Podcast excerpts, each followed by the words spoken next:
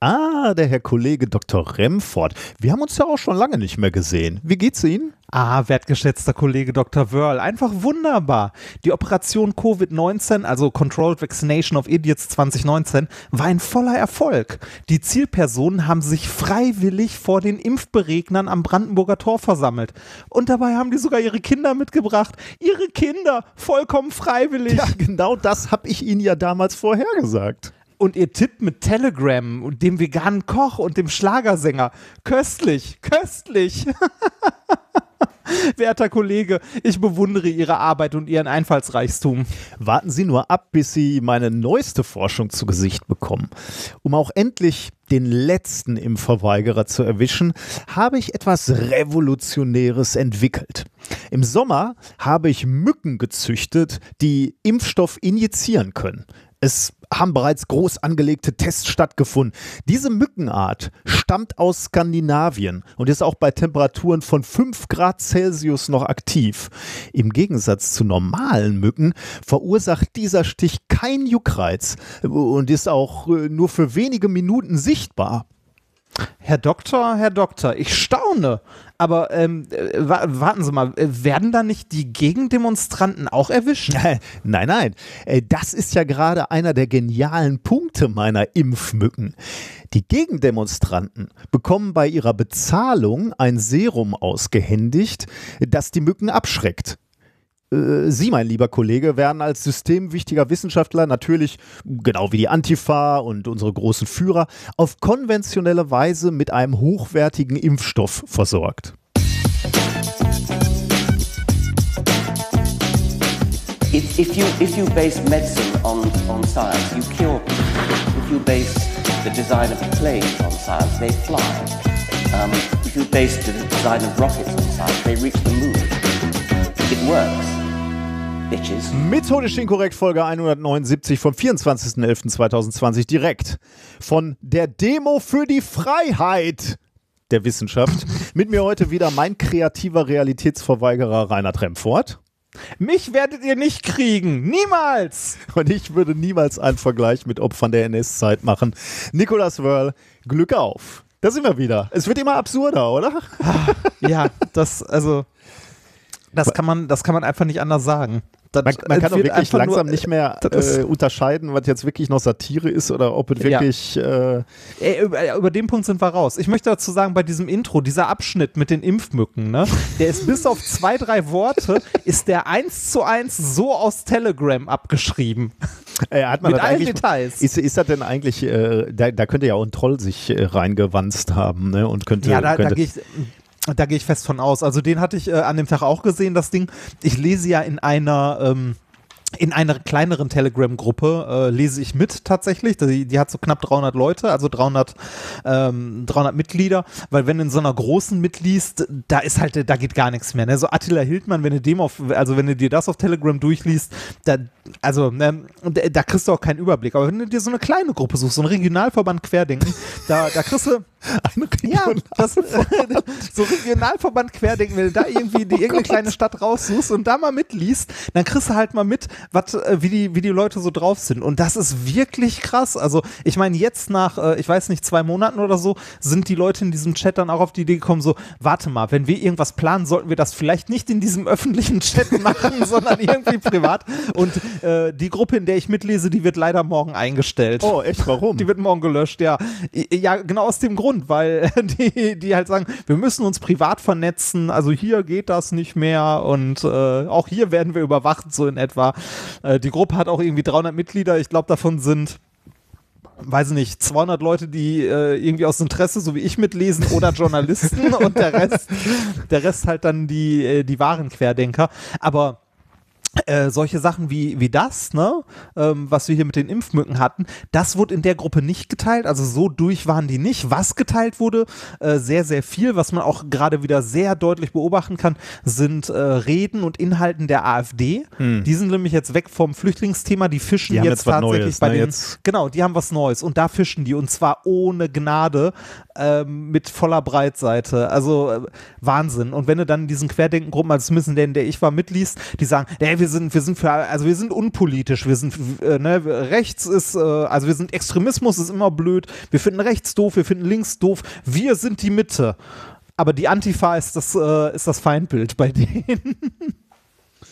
Das so, also äh, die sind, äh, die sind eher, also die sind, glaube ich, Mitte rechts offen. Ja, äh, vermutlich. Also Gut, wenn Ja. sie Mitte sind, also äh, die Antifa ist ja jetzt auch nicht direkt Mitte, ne? Also dass äh, Leute, Nee, die natürlich bei nicht, Querdenken nicht. Das sind, sagen, das sind unsere Gegner, kann ich, kann ich jetzt Nee, äh, äh, vom Spektrum da- her verstehen. das, das ist bei denen das, das ist bei denen das, äh, das klassische Feindbild, Mhm. äh, zumindest in den Gruppen, in denen ich mitgelesen habe. Da sind Rechte sind nicht vorhanden auf der Demo. Man möchte nicht als rechts bezeichnet werden, weil man ist ja nicht rechts. Und äh, Grün, also trotzdem sind die anderen Grün links versifft und äh, also man hat das komplette Wording der Rechten übernommen, ist aber selber nicht rechts. Also will selber nicht rechts sein. Wie heute irgendjemand, ich weiß nicht mehr, wer es auf Twitter war, so schön geschrieben hat, äh, wenn, wenn, äh, wenn Nazis mit dir in die gleiche Richtung marschieren, äh, nee, wenn Nazis mit dir marschieren, läufst du wahrscheinlich in die falsche Richtung. so. Ja, das haben wir ja auch schon mal gesagt. Ne? Also selbst Ja. wenn, wenn ich jetzt sagen würde, ich bin kein Nazi, aber wenn ich auf einer Demo bin, wo auf einmal die Hälfte Nazis sind oder keine Ahnung wie, wie viele, äh, dann gehe ich nach Hause. Also dann Ja. äh, mache ich eine andere Demo. Dann mache ich meine eigene Demo mit Blackjack und Nutten. Nur- ja, das, Äh, nee, also das macht man einfach nicht. Also das kannst du einfach nicht machen. Und äh, dann, und das ist ja die nächste Geschichte, die passiert ist, und dann kommen noch widerliche Vergleiche mit Opfern äh, der NS-Zeit. also das hatten wir äh, heute. mich mit Sophie Scholl zu vergleichen, weil ich genauso alt bin und äh, genauso verfolgt. Ähm, ah, da fällt einem einfach nichts mehr zu ein, oder? Und Ja. äh, also dieses Video war ja wirklich herausragend. Ne? Also in, in all seinen Nuancen. Ja. Also einmal natürlich ganz fantastisch, dass dieser Ordner sagt, weißt du was, ich habe keinen Bock mehr hier für so wir- Spinner. wir sollten es kurz beschreiben für die Leute, die es nicht gesehen haben, weil da Ja, sind genau. bestimmt ein paar dabei.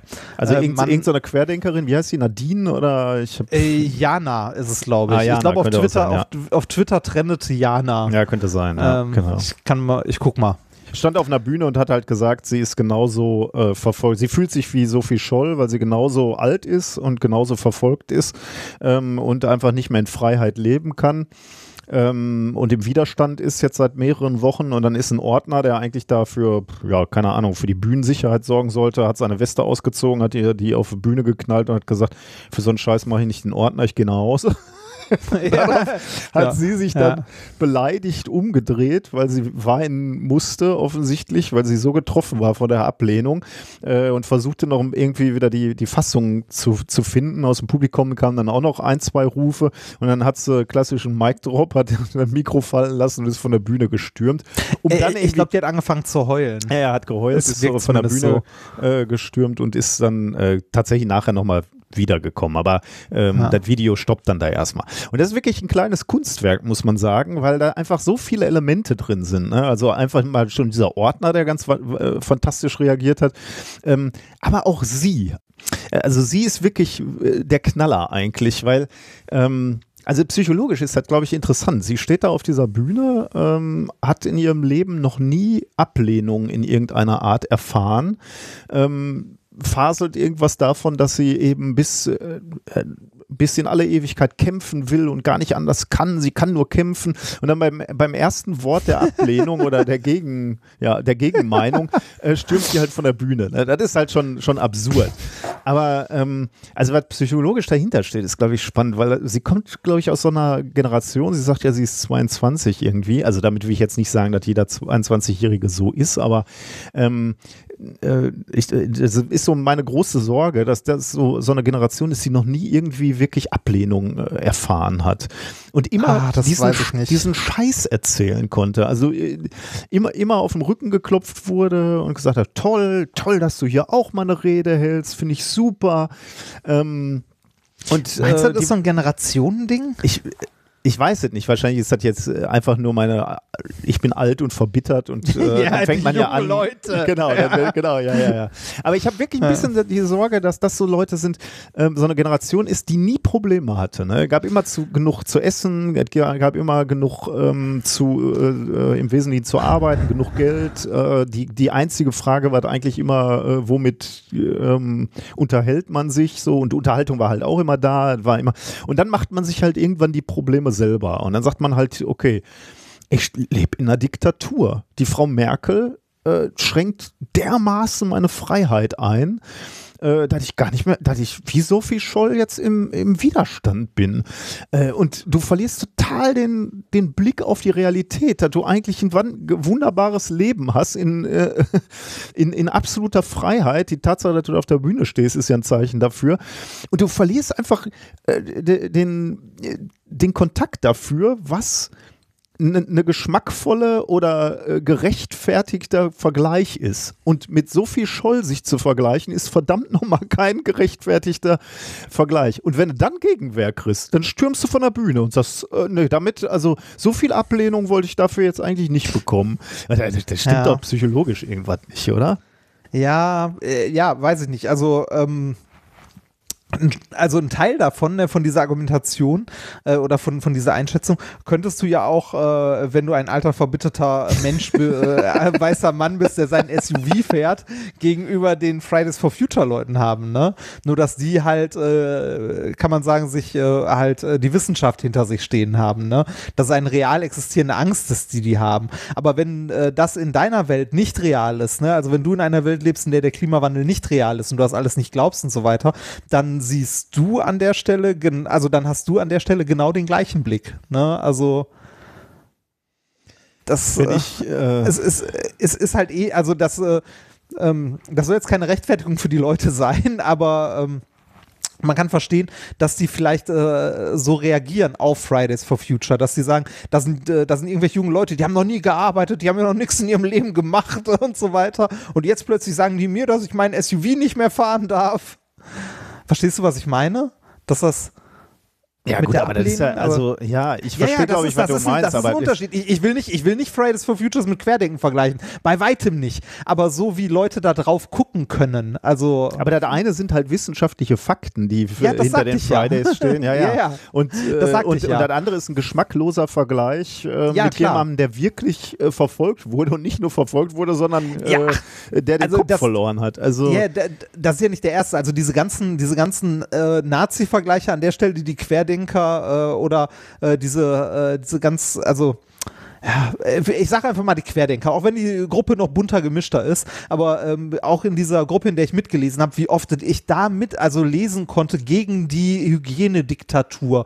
Äh, die haben ja die ähm, äh, dieses äh, überarbeitete Hygienegesetz jetzt das veröffentlicht, also das jetzt vor ein paar Tagen verabschiedet wurde, wurde in diesem Chat immer Ermächtigungsgesetz genannt. Allein dieses Wording ist so daneben, ne? Also das, äh, also geht gar nicht. Das geht einfach gar nicht. Aber ich, ich, ich, finde meinen Vergleich wirklich gerechtfertigt, weil diese, diese, äh, wie heißt sie, hieß sie jetzt, Jana, äh, steht auf dieser Bühne Jana wie so, aus Kassel. wie so ein total verzogenes Gör äh, und sagt, äh, ihr geht's einfach äh, schlimm und sie lebt in einer Diktatur. Das ist wie, wenn meine Kinder sagen, äh, ich bin doof, also ich, der Papa, ist doof, weil die dürfen hier nichts. Äh, ja, richtig, die dürfen ja auch nichts. Habe ich ja miterlebt. Die dürfen gar nichts, dürfen die.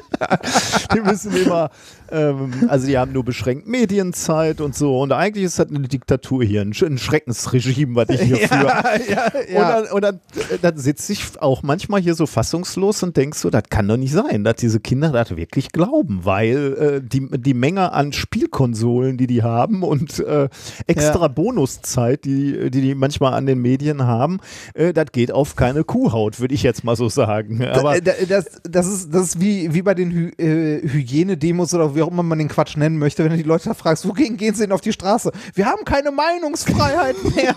so. Moment, ähm, was man Sie? Ja, ich bin hier, um meine Meinung zu sagen. Worum geht's denn? Wir haben keine Meinungsfreiheit mehr. Wir werden unterdrückt. Das, also, ich, hab, äh, ich erinnere mich so ein bisschen an, äh, es gab mal das Leben äh, ist Brian. Ne, es, gab mal, es gab mal ein Video von, von den Ärzten, äh, so, so ein äh, Behind the was weiß ich, also so ein Tour, Tour-Video eigentlich. Ja. Und da hat Bela erzählt, er hätte mal eine, eine Demo angemeldet gegen Ruhestörung und da hat er erzählt, wie die über die Berliner Straßen gegangen sind und geschrien haben die ganze Zeit Ruhe, Ruhe, Ruhe. ja, das, das ist ungefähr das gleiche Kaliber. ich ich kann es auch nicht, also ich kann es auch nicht sagen. Ich, ich bin auch müde, Nein, äh, ich ich bin es auch ich weiß müde ich zu hören, so, man muss den Leuten ja zuhören und so, nein, irgendwann ist vorbei, Ja, doch, irgendwann ist man, man, gut. man muss ja, genau, ja, das ist der Punkt. Ne, das, äh, wenn die Leute Angst haben, dann will ich, äh, dann darf man die nicht alleine lassen, dann muss man sich um diese Angst kümmern und man muss mit denen reden wahrscheinlich. Man, man sollte äh, zumindest versuchen, mit denen zu reden. Aber es gibt eine Grenze, wo man sagt, es geht nicht mehr. Komm von dieser Bühne runter, Mädchen. Du machst dich lächerlich. Du kannst dich nicht, auch wenn da jetzt fünf Leute vor der Bühne stehen, die jubeln, das ist, alle anderen packen sich an den Kopf bei den Vergleichen. Komm mal klar. Nazis, also so viel Scholl. Ja, das ähm, hast du, äh, ich habe auf Twitter ähm, mir vorhin den Hashtag angeguckt und äh, da hat jemand noch äh, aus einer anderen Rede von ihr berichtet oder aus einem früheren Teil oder so. Ähm, weißt du, was Jana aus Kassel beruflich macht? Sie will demnächst Psychologie studieren oder sowas, ne? Äh, aktuell macht sie eine wohl äh, eine Ausbildung zur Heilpraktikerin. Oh, ja. das ist wirklich enorm, ne? wie das alles Ja. ineinander spielt. also, ja, ja. Das, Als hätten wir nicht jahrelang immer gesagt, lasst uns aufpassen, dass wir diesen Schwurbel nicht außer, außer Kontrolle Ja, ja, verlieren, das- weil da kann was Schlimmes raus resultieren, dass es so schlimm wird. Ne? Also, es wird ja immer vorgeworfen, dass unsere Prophezeiungen nicht eintreten, ne? aber da hatten wir schrecklicherweise mal ganz schön recht. äh, Ja, komm, geht, es nutzt ja nichts. Machen wir mal weiter Ja. hier. Ja. Ähm, wo sind wir denn überhaupt? Äh, haben wir irgendwas Schönes erlebt äh, in, in letzter Zeit? Also man hört es bei mir im Hintergrund vielleicht. Oh ja. Ich drücke mich gerade vor Arbeit durch unsere Aufnahme, so indirekt. Ähm, ich drücke mich vor Arbeit. Ähm, unsere Küche äh, wird gerade aufgebaut. Oder ich habe die letzten... Äh, Der feine letzten, Herr. Muss, Nein, Moment, die- mu muss die liebe äh, ominöse Frau das ganz alleine machen oder hast du noch jemanden besorgt, der ihr hilft? nee, sie, sie hilft, sie hilft. Unser, unser guter Freund, der René, Der äh, Gute. den du ja auch kennst, Ja. der Gute, äh, der, äh, ich, ich bewundere es immer noch, ich weiß nicht, wie der das alles macht, ähm, was er alles macht. Ähm, der hilft uns bei unserer Küche. Und ähm, äh, natürlich ist wie immer, also auch wie im Labor damals, ne, alles dauert immer länger, als man glaubt. Äh, man denkt so, ja komm, das ist in zwei Tagen fertig. Und nach zwei Tagen merkt man, ja, dann äh, bräuchten wir nochmal zwei Tage. also so, ganz so schlimme sind nicht, aber nah dran. Und äh, deshalb sind wir auch gerade an einem Sonntag, an dem wir ja gerade äh, ausnahmsweise mal aufnehmen. Äh, und äh, sind äh, jetzt um äh, 7 Uhr abends noch mit der Schlagbohrmaschine dabei, Löcher in die Wand zu hauen. Wir haben zum Glück sehr tolerante Nachbarn. Das ist gut, dass du Ja. das sagst- mit dem Sonntag. Ähm, das heißt, wenn ihr diese Folge hört, ist es frühestens Dienstag, zwei Tage später. Die Welt ist ja so schnelllebig geworden. Äh, fettes Disclaimer an alles, was wir heute sagen. Vielleicht Ja, ist die Welt ja, am Dienstag schon wieder völlig anders. Also von daher, Ja. äh, das geht ja relativ schnell. Ja, wir, Ja, wir sind hier ja. bei unserer Baustelle, würde ich auch sagen, wir sind an dem äh, schlimmsten Punkt angekommen. Also äh, jetzt beginnt der Aufbau äh, quasi wieder. Ah, alle, alle Wände sind ja. raus, alle, äh, also ein bisschen was ist auch schon aufgebaut worden tatsächlich, aber ähm, der Estrich muss jetzt demnächst gegossen werden. Fenster habe ich ja schon ausgewechselt oben. Äh, aber ich habe so, gefühlt sind wir jetzt äh, in, an der Talsohle sozusagen und jetzt geht es langsam wieder Ja. aufwärts, aber es wird noch dauern. Also vor Februar werde ich nicht aus äh, meinem äh, neuen alten Büro senden, sondern immer noch aus Ja. dieser Kaschemme. Ich, äh, wahrscheinlich wird es bei mir ein ähnlicher Zeitraum werden. Wir sind zwar gerade dabei, die Küche aufzubauen, haben jetzt endlich nach Monaten unsere IKEA-Lieferung bekommen, wo so die wichtigsten Sachen wie Bett, Kleiderschrank und Küche drin waren. Äh, mir, taten auch, mir taten auch die beiden äh, Herren, also wir haben das ja liefern lassen, also ne, so sowas wie eine Küche bei IKEA äh, nimmst du ja nicht in deinem eigenen Auto mit, also nicht zwingend. Ähm, also dann haben wir gedacht, komm, Spedition, lass das einmal liefern. Dann kamen die zwei, äh, so zwei junge, äh, junge Burschen, wie ich mal in Oh. meinem Alter sagen möchte. Nein, keine Ahnung, vielleicht so, so Mitte 20. Ähm, und äh, fragen so, ja, hier äh, bei Ihnen, so, ja, ja, vierte Etage. Fahrstuhl? Nein. und da guckte er mich an und sagte, das sind 800 Kilo. Oh, shit. Das tat mir echt leid. Hast aber Die kein auch ein- Trinkgeld gegeben, ne? Nee, die haben doch, die haben beide ein dickes Trinkgeld bekommen. Ein dickes Trinkgeld und wir haben die noch mit Essen und Getränken versorgt. Die haben mich eine gute Stunde gebraucht, um Oh, den Scheiß shit, auszuladen. Boah, ja, tat uns auch echt super leid. Wir haben auch mitgetragen und Ich kann, so. ich kann mir so richtig vorstellen, äh, wo ist der Ikea, wo ihr bestellt habt? Ludwigshafen oder gibt's Nee, da, das, äh, das ist ja der Punkt. Ne? Also der Online-Shop Bestellungen, größere Bestellungen bei Ikea. Ne? Wenn jemand von euch da arbeitet, ne, tut etwas dagegen. Das ist kaputt. Das ist wirklich kaputt, weil du bestellst, sagen wir mal, eine Küche, ne? Du bestellst eine Küche, stellst dir eine Küche zusammen, die besteht aus dann 80 Teilen oder so, ne? So die einzelnen Schubladenfronten, die Deckseiten, die Korpi, die was weiß ich nicht was, ne? Äh, Besteht aus 80 Teilen auf der Bestellung. Dann klickst du auf liefern, also auf ne, hier bestellen und alles wird im Online-Shop als ist lieferbar angezeigt. Ne? Dann klickst du auf bestellen, sagst, so, möchte ich gern bestellen und dann sagt dir der Shop, sie müssen folgende 20 Produkte aus ihrer Bestellung entfernen, damit es geliefert werden kann. Und du hast keine, du hast keine Möglichkeit, irgendwie eine Option zu, also irgendwie zu sagen, so, äh, ja, wie jetzt plötzlich. Wie, Einzige, warum, musst du warum musst du Dinge wieder entfernen? äh, weil Ikea die nicht in einer Lieferung liefert. Wahrscheinlich, weil die nicht im gleichen Lager liegen oder so. Äh, Und da, da musst du die mir händisch entfernen? Warum, äh, warum sagen Nee, sie du, nicht? du, musst, du musst sie nicht händisch entfernen, sondern die, die fassen dir die zusammen und sagen, folgende zehn Dinge müssen aus ihrem Warenkorb entfernt werden, damit sie die Lieferung abschließen können. Dann klickst du auf OK, dann werden die zehn Sachen oder wie viel auch immer es sind rausgepackt aus deinem Warenkorb, kommen auf deinen Merkzettel und den Rest kannst du bestellen und dir liefern lassen. So, danach, danach gehst du auf deinen Merkzettel, packst wieder deinen Warenkorb voll, sagst bestellen, dann sagt er dir bei den zehn Sachen, die fünf Sachen müssten sie rauspacken. ne? und, äh, und das sind manchmal dann auch, äh, also es sind nicht irgendwie zwei Schrauben, die fehlen oder so, sondern so, der Geschirrspüler kann nicht mitgeliefert werden, weil der irgendwie, was weiß ich, in einem anderen Lager liegt, weil der nur Und äh, vielleicht der, aber das muss der Kunde machen, dann sozusagen Das muss neue der Kunde- machen. Das kann nicht automatisch im Hintergrund. Mir ist doch völlig egal, Ja. Von wo das kommt. Also ja, sie, äh, also äh, ich würde von Ikea erwarten, dass die äh, das äh, im, also im Hintergrund machen. Ne? Wenn ich sage, ich will Ja. das bestellen, dann sehen, sehen die, okay, das kostet dich äh, XY an Lieferkosten, das sind halt fünf Lieferungen, weil kommt aus fünf Lagern oder so, ne? Ähm, musst im schlimmsten Mal fünfmal Spedition bezahlen, was halt sehr, sehr teuer werden kann, weil so eine Speditionslieferung Naja, okay. kostet halt dann irgendwie Ja. 120 Euro. Aber sie, also, sie bieten es dir nicht mal als Option an. Du kannst nicht mal sagen, ja, scheiß drauf, hier sind 500 Euro, liefer die ganze Scheiße bitte. Ne? Das, äh, das geht nicht sondern äh, du musst dir jedes Mal irgendwie am besten noch so Puzzle den Warenkorb zusammenbauen. Was könnte ich denn jetzt noch? Also ich habe es am Ende so gemacht. Ich habe unsere, ähm, ich habe unseren Merkzettel genommen von Sachen, die nicht lieferbar waren, habe die größten und schwersten reingetan und dann immer eine Sache dazu getan und geguckt, ob es noch lieferbar ist und ab wo das fast quasi überläuft, ab Oh welchem Gott. Artikel, ne? Beziehungsweise bei welchem Artikel und habe dann äh, am Ende in äh, drei Lieferungen waren es, glaube ich, am Ende. Ähm, Nee, doch, drei Lieferungen waren es am Ende. Alles äh, liefern lassen können, bis auf drei Teile, die wir dann noch so bei dem Ikea gekauft haben. Also wo wir hingefahren sind. Der Bestellprozess ist offensichtlich funktionell kaputt, ne? Ja, Funktional der ist kaputt. wirklich, also. das, das ist einfach kaputt. Das ist einfach scheiße. Und das Geile war, von dieser ersten, also von dieser großen Lieferung, die jetzt vorgestern kam, ne, wirklich die, die 800 Kilo Lieferung, das war fast die komplette Küche. Ähm, das, was ich in der anderen kleinen Teillieferung noch bestellt hatte, war irgendwie der Geschirrspüler und noch zwei, drei Deckseiten oder so, also nicht so viel. Ähm, bei dieser Riesenlieferung jetzt, die wurde in zwei Teillieferungen geliefert. Und zwar eine, äh, ein Paket wurde mit DHL geliefert und der Rest mit der Spedition. Weißt du, was mit DHL geliefert wurde? Und zwar nach zwei Tagen Nein. ein Kaltgerätekabel.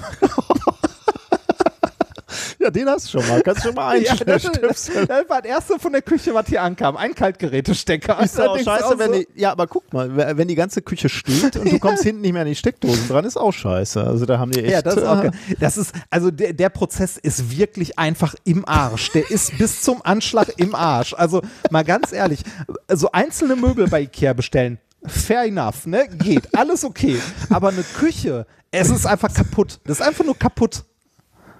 Ist scheiße. Außerdem mal abgesehen davon die Lieferzeit für diese große Lieferung. Deshalb sind wir ja äh, seit fast zwei Monaten haben wir nichts, weil in der Lieferung, ähm, also nachdem wir den ganzen Mist geliefert haben und dann irgendwie gesagt wurde, ja, dauert irgendwie zwei Monate, bis der ganze Scheiß geliefert wird, dachten wir uns, ja, okay, dann dauert es halt zwei Monate, ne? Dann haben wir nachher so gedacht, so warte mal, wenn wir die Lieferung aufgespalten hätten, dass wir irgendwie schon mal unser Bett vor, äh, also hätten vorher bestellen können, wäre das wahrscheinlich einzeln vorher schon lieferbar ja, gewesen. ja. Ja, tu- also ist, wie gesagt, es ist einfach nur Scheiß. Ikea, euer Online-Shop ist kaputt. so. Gut. Haben wir den Puls schon mal oben für die, für Ja. die Veranstaltung hier? Ja, also äh, du sagst ja schon, du lebst auf einer Baustelle. Ähm, ich hatte ja auch das Gefühl, ich, ich lebe auf ein, äh, also in einer Wohnung, die zum großen Stück schon eine Baustelle ist. Jetzt lebe ich auf einer Baustelle, wo noch Reste einer Wohnung vorhanden sind, weil jetzt sieht wir, also jetzt ist wirklich ganz vorbei.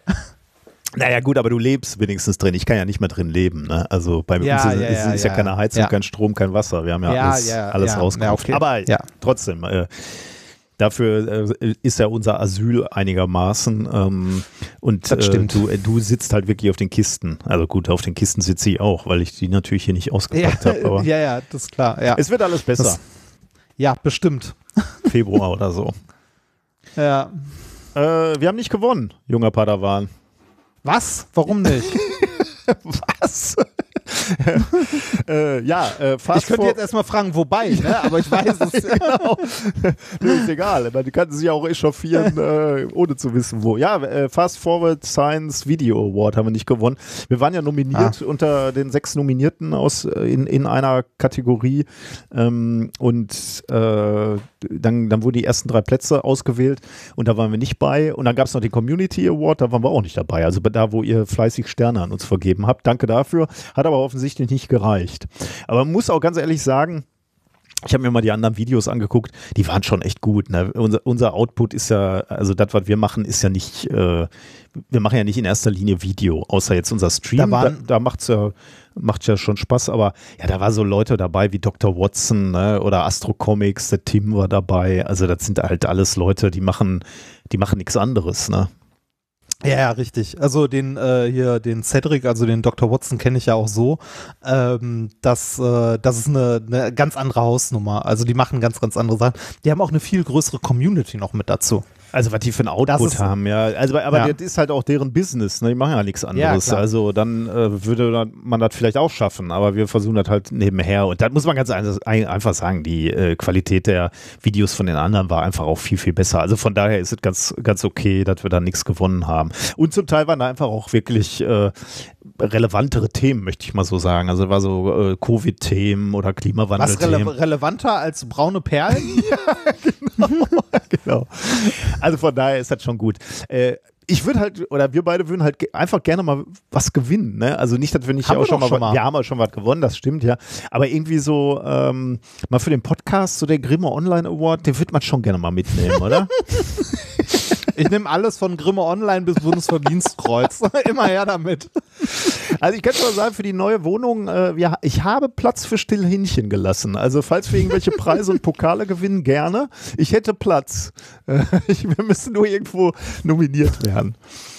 Aber eigentlich machen wir es ja eh fürs Publikum, solange wir gehört werden. Ähm, ist es ja eigentlich auch egal. Richtig. Das, das war das Schöne. Ich weiß gar nicht, wann, das war letzten Freitag, glaube ich, äh, oder vorletzten, vor- vorletzten Freitag war da, glaube ich, ähm, diese, diese Verleihung, die natürlich auch nicht irgendwo in einem Saal stattfinden konnte, sondern Sondern nur online, über so ne? eine Zoom, Zoom-Konferenz mit ein paar Leute, das guckt sich ja auch dann keiner an. Ne? Also, weil das ist ja, Ja, ich meine, ja ist ja Preisverleihung, ne? Preisverleihung, ja genau. Das waren wirklich nur eine Handvoll Leute, die das dann geguckt haben. Und dann haben wir nichts gewonnen und dann habe ich so gedacht, naja, machen wir Montag wieder einen Stream und da gucken dann fast 1000 Leute zu, ist doch okay. Letztes Mal waren es sogar über 1000 Leute. Macht auch Spaß. Ja, das, mittlerweile, mittlerweile bist du synchron. Dafür gab es Applaus. das, zu Recht. ja. genau, das war Ja. erstmal. Hast du noch was? Äh, ja, ich wollte noch eine klitzekleinigkeit erzählen. Und zwar, äh, kennst du diese Exit-Games, die es so bei DM, bei äh, Rossmann oder sonst wo, Müller, so für einen Zehner zu kaufen gibt, die man zu Hause spielen kann? Exit-Strategien, so für Querdenker. Nee, du meinst diese kleinen Äh, nee, Gesellschaftsspiele nee, nee, sozusagen. genau, ne? ja, diese- habe ich, genau. hab ich mal ein, zwei gespielt, ja. Ja, ich auch. Und ich habe letztens eins gespielt, das fand ich ganz cool. Das äh, wollte ich empfehlen. Und zwar äh, ein Exit-Game äh, vom, ähm, also die, da gibt's irgendwie diese eine Marke. Ne? Also ich weiß, gibt's davon mehrere? Ich habe ja, immer die gibt's. gleichen aber die, gesehen. Die eine heißt halt auch Exit, ne? Also ich Ja, glaube, das genau. ist, ist das nicht von Ravensburger sogar? Oh, das weiß ich nicht. dachte, aber die kosten so im Schnitt einen Zehner, Ja. 10, 15 Euro. Man kann die nur einmal spielen, sollte man Ja. dazu sagen. Ja. Ähm, Nee, Kosmos sind die. Kosmos, sorry. Kosmos, ah. Ja. Da haben wir äh, mit ein paar Freunden, also ich habe zwei davon in letzter Zeit gespielt. Einmal mit ein paar Freunden, ähm, die ähm, mit der Lizenz vom Känguru, also von Marco Kling. Ah, Das ist sehr cool, das kann ich sehr empfehlen. auch weil, wenn man die Bücher nicht gelesen hat, oder?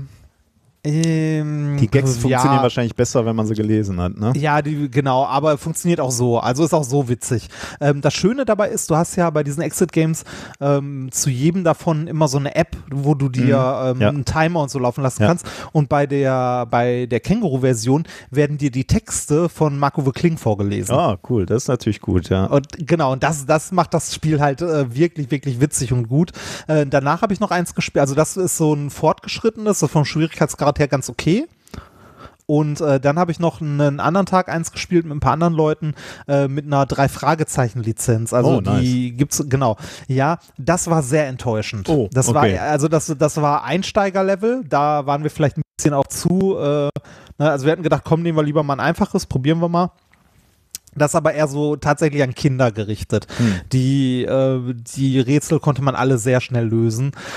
Ähm, und was ich sehr, sehr traurig fand, die sind mit der Lizenz halt nicht gut umgegangen. Ähm, ich hätte zum Beispiel dabei erwartet, dass dann auch die Texte irgendwie von den Sprechern der drei Fragezeichen zumindest mal irgendwo ein Satz vorgelesen wird oder so. Oder zumindest eine Kleinigkeit drin vorkommt. Das wäre wahrscheinlich zu teuer gewesen. Ähm, alles, was äh, das Ganze zu einem drei Fragezeichen Exit-Game macht, ist, dass äh, die Spielt in Charaktere. Rocky Beach und Nee, nicht mal. Nicht mal.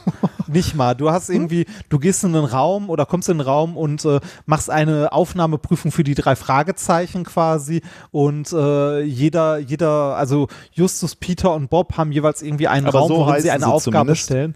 Ja, ja, die heißen schon so, Okay. aber das war's dann auch. Die, die könnten, die könnten auch äh, Peter, Peter, Pater und Putter heißen. Mhm. Wäre das, also würde nichts ändern. Das ist kein, also keine Rahmenhandlung in irgendeiner Form, die mit den drei Fragezeichen irgendwas zu tun hat. Es gibt ja auch so ein äh, Escape Room in Köln, ne? Äh, drei Fragezeichen ist themed. Wollte ich eigentlich äh, dir ja zu, äh, zum äh, Junggesellenabschied. Junggesellenabschied äh, schenken, aber da waren leider, der war schon ausgebucht, äh, als wir da äh, nachgesucht hatten. Deswegen konnten wir das leider nicht Ja. machen. Äh, da wüsste ich auch gerne mal, wie die denn mit der Lizenz umgegangen sind. Ob das auch so schlecht ist, weißt du da Näheres? Den hat mein ja, den hat mein Bruder mal gemacht und der meinte, der äh, wäre ganz gut. Also Hm, da okay. äh, ist es dann auch irgendwie so, dass mal ans Telefon gehst, weil es Oh, klingelt oder so na und dann ist da irgendwie Justus Jonas dran oder ah, so. das ist natürlich geil. Also so ein, ja, also die sind da deutlich besser mit umgegangen. Nicht schlecht. Gut. Sollen wir mal äh, über Unterstützerinnen erstmal sprechen? Mm, Das können wir tun. Isst du? Mm, Ach so, sollte ich nicht. Nein. Soll ich ja nicht äh, erwähnen. Nein, tue ich nicht. Nein. Ähm, Unterstützer, ja. Äh, hatte eben eine Diskussion mit einem Mitarbeiter, der der Meinung ist, Wissenschaft soll nicht für jeden zugänglich sein. Oh, nice. Wie kann man denn so eine Deshalb Meinung haben wir Geld bekommen von Anita. Das finde ich natürlich gut. Genau. Äh, dann haben wir, sei X die Zahl der gehörten Folgen und Y ein endlich zu überweisender Eurobetrag, so wähle Y als X durch Pi. Von Valentin. Das könnt ihr euch ausrechnen, also wobei ihr wisst ja nicht, wie viel Valentin wir gehört hat. Aber könnt ihr, ja, richtig. Äh, Drittmittel zur Erforschung der Almighty BBBs. Macht weiter so, ihr beiden, von Norbert. Danke. Ähm, äh, hier äh, die Drittmittelerforschung, äh, die, also ne, Drittmittel zur Erforschung der Almighty BBBs, ne? Ähm, ich habe mich an der Stelle tatsächlich gefragt, was ist aktuell mit Dr. Das?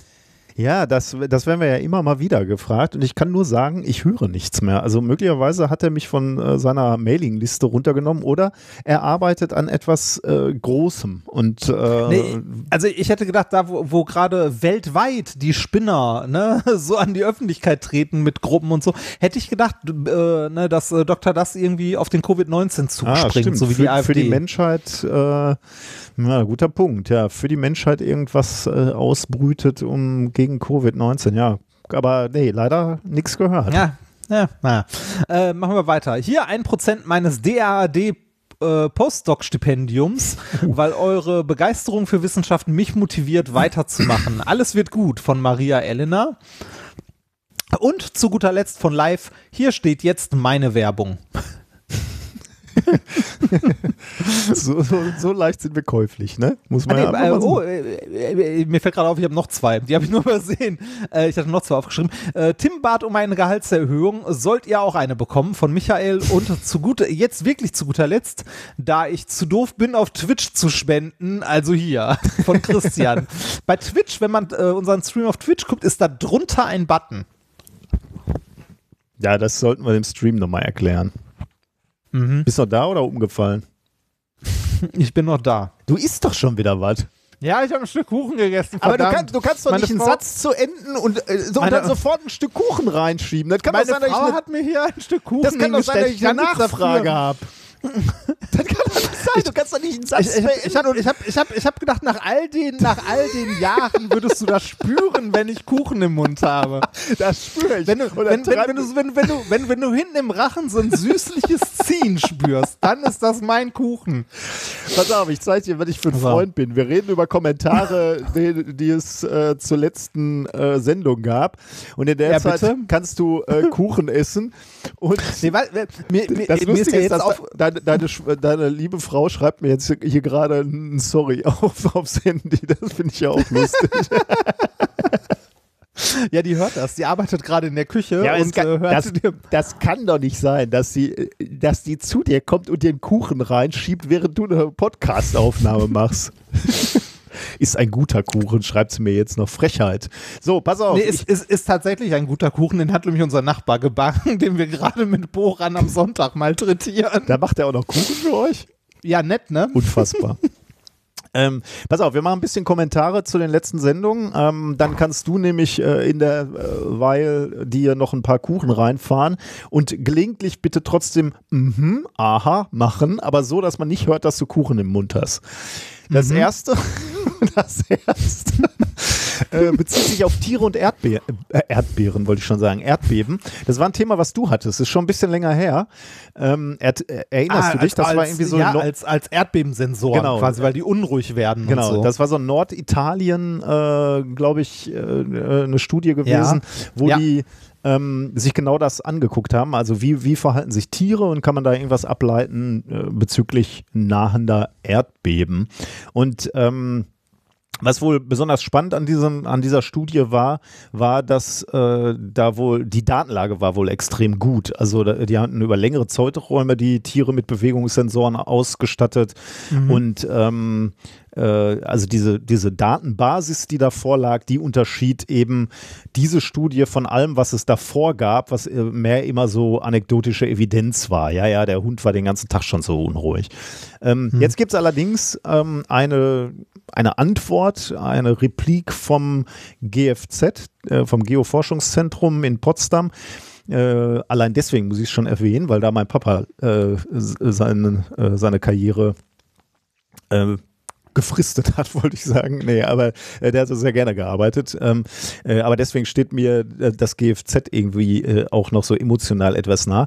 Die haben eine Replik geschrieben und zwar haben sie sich die Daten nochmal angeguckt und da wohl mit einer gewissen anderen Mathematik, mit einer mathematischen Statistik nochmal sind sie da dran gegangen und haben dann festgestellt, dass wohl die Aussagekraft der Daten doch nicht so groß ist. Ich muss zugeben, mir fehlt ein bisschen die Zeit, mir das äh, genauer anzugucken. Ich habe eben nur ähm, diese, diese Pressemitteilung gesehen. Ähm, ich hoffe, ich habe es verlinkt. Ja, habe ich verlinkt. Äh, also für de den oder diejenige, die es etwas äh, konkreter interessiert, Ihr könnt euch das ja nochmal angucken, welche Statistik da jetzt zum Einsatz kam und warum man da jetzt sieht, dass anscheinend die ähm, Vorhersagen nicht besser sind als einfaches Raten. Also wir stehen wieder da, mhm. wo wir immer standen, all die Jahrzehnte. Tiere können wohl äh, Erdbeben nicht vorhersagen. Ist zumindest jetzt erstmal der Stand der Dinge. Wahrscheinlich geht die Forschung da weiter, weil diese anekdotische Evidenz ähm, wird ja schon seit Jahrzehnten überliefert. Das war das erste. Und die nächsten zwei Kommentare, die beziehen sich auf das Thema, was ich letzte Mal hatte zum Thema ähm, 5G und wie umweltfreundlich das Ganze ist. Ähm, aber der erste Kommentar, der kommt von Florian, der ist hat jetzt nur sehr randständig was mit der Umweltverträglichkeit zu tun, sondern mehr mit der Frage, ähm, die wir auch so ein bisschen aufgeworfen haben oder die ich so ein bisschen gestellt habe. werden denn werden wir denn mehr Daten brauchen? Also werden wir immer mehr Daten übertragen? Steigt das vielleicht sogar exponentiell? Keine Ahnung. Also könnte ja auch sein, dass wir irgendwann sättigen und nicht mehr mehr Daten übertragen müssen. Äh, und da sagt er als äh, Biologe äh, ganz klar ja. Ähm, und er schreibt, äh, ich äh, lese jetzt mal die aus der E-Mail vor, Wusstest du, dass allein in der modernen Biologie die täglich produzierte Datenmenge die Kapazität unserer Netze weltweit übersteigt? Wenn ich heute eine Probe zum Sequenzieren einschicke, wo es mehr als nur um eine kurze DNA-Abschnitt für eine interessante Region geht, dann bekomme ich meine Daten auf Festplatten zugeschickt. Das ist weltweit der Standard. Das ist schon krass, wow. oder? Also ja. die schicken da wohl echt äh, Festplatten hin und her. Warum ist das so? Ähm, in der Bioinformatik ist ein Genom nicht nur ein paar hundert MB oder wenige GB groß. Darüber hatten wir neulich mal gesprochen, ne? Denn die reine Sequenz wäre nur so groß, ein paar äh, Gigabyte. Aber, und darüber hatten wir auch ein paar Sendungen vorher gesprochen, ein sequenziertes Genom, das man beurteilen können muss, enthält alle Reads, also so Sequenzschnipsel, ähm, hundert äh, oder also äh, viele, viele wiederholte Male, hatten wir ja schon mal gesprochen, ne? wie wird so ein Genom analysiert, das wird klein geschnipselt, dann werden diese kleinen Schnipsel, diese Puzzleteile ausgelesen. Und wie setzt du die wieder zusammen? Einfach dadurch, dass du einfach so, so Überlapp hast bei diesen Schnipseln. Und um wirklich sicher zu gehen, dass du das Genom wieder äh, zusammensetzen kannst, brauchst du halt eine hohe ähm, äh, eine High Coverage, nennt er das hier in dieser E-Mail. Also äh, du hast jedes Genstück wohl dann irgendwie so 70 bis 150 Mal. Und damit erhöht sich natürlich auch wieder die Datenmenge, die du da äh, irgendwie hin und her schicken musst. Ähm, und das wäre jetzt nur ein Genom, was du dir anguckst. Äh, teilweise werden da halt, äh, gucken die sich halt auch so ganze Nutztierherden an, hunderte Tiere, die sequenziert werden. Und dann wird es halt mehr und mehr und mehr. Und der schreibt hier halt auch von irgendeinem äh, Versuch, den äh, sie wohl hatten oder in, in einer näheren uh, Umgebung, wo sie Rinder se sequenziert haben also die, die genetischen Informationen. äh, und da kam sie wohl auf 20 Terabyte. Und das war eben nur ein Forschungsthema an einem Tag. Äh, und in dem Institut gibt es halt einen Haufen anderer ähm, Forschungsfelder noch. Und da sieht man dann, wie viel wie viele Daten allein in diesem Forschungsfeld hin und her geschickt werden müssen. Warum müssen sie überhaupt hin und her geschickt werden?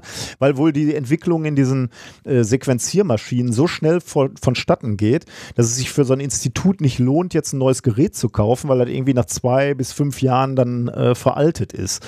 Das heißt, es gibt Firmen, die haben sich darauf spezialisiert, immer die modernsten Geräte zu haben und du schickst einfach deine Proben dahin, die werden da durchgejagt und du kriegst dann die Informationen, äh, die du eigentlich haben willst und, und bindest dir eben nicht so ein Gerät Gerät ans Bein. Spannend, ne? Hm? Schon. Ähm, also ich hätte nicht gedacht, dass das so riesige Datenmengen sind. Ja, ich auch nicht. Also ja. Ich dachte immer so, dass äh, Festplatten hin und her schicken ist so, weil die Netze es nicht hergeben und nicht ordentlich genug ausgebaut sind. Ja, im Prinzip, äh, klar, beides eigentlich. Ne? Wobei jetzt ja. natürlich 20 Terabyte jetzt für ein ähm, für einen, also äh, da, da knirscht es wohl an allen Ecken und Enden. Ne? Unsere Netze werden nicht daraus äh, äh dafür ausgelegt von, äh, es geht ja jetzt nicht um ein Institut, sondern viele. Also unsere Netze ja. sind nicht dafür ausgelegt, aber die Rechenzentrum an den Instituten auch nicht. Ne? Also wenn die so viel Daten wegschreiben müssten, ähm, mhm. dann würden die halt auch irgendwo an, an ihre Grenzen kommen. Äh, von daher, äh, ja, interessant, wie man, wie, wie, wir da schon jetzt angrenzen. Und äh, diese, also zumindest sagt er das, äh, die, die, den, der Datenbedarf oder der Datentransfer, der steigt exponentiell. Weiß ich jetzt nicht, ob das einfach nur so raus aus der Hüfte geschossen ist oder ob das stimmt. Da kann man sich vorstellen, wann, wann wir da weiter, dann, dann wird es erstmal noch so weitergehen, dass Festplatten verschickt werden. Ich kann mir auch vorstellen, dass das ähm, schnell, äh, also nicht so schnell endet, also generell, weil das so ein bisschen wie, also so ein bisschen der Fluch der technischen Entwicklung. Ne? Ja. Rebound, ähm, Rebound-Effekt, ja, ja. Ja, ja, genau, so, so wie beim Auto halt auch. Ne? Die Autos heute verbrauchen halt, äh, also müssten nicht so viel verbrauchen, wie sie verbrauchen, also wie sie aktuell verbrauchen, nur wir haben so viel Scheiße mit mittlerweile da reingepackt, dass sie immer noch genauso viel verbrauchen wie vor 20 Jahren oder so. Ja, ja, ja, genau. Oder, ne, also ja. ähnlich beschissen sind. Naja. Und äh, noch was, äh, ganz kleiner äh, Randnotiz, die äh, er auch noch geschrieben hat. In der Biolo Biologie wird man irgendwann aber die Dateiformate ändern müssen. So werden in den Standardformaten die Basen der DNA mit den ASCII-Code der Buchstaben abgelegt, was eine Verschwendung ist, natürlich. Ähm, das könnte man um mehr als die Hälfte reduzieren hat aber zu der Zeit, wo man maximal einige hundert Basenpaare als Sequenz analysiert hat, natürlich noch keine Rolle gespielt. Das ist auch irre, oder?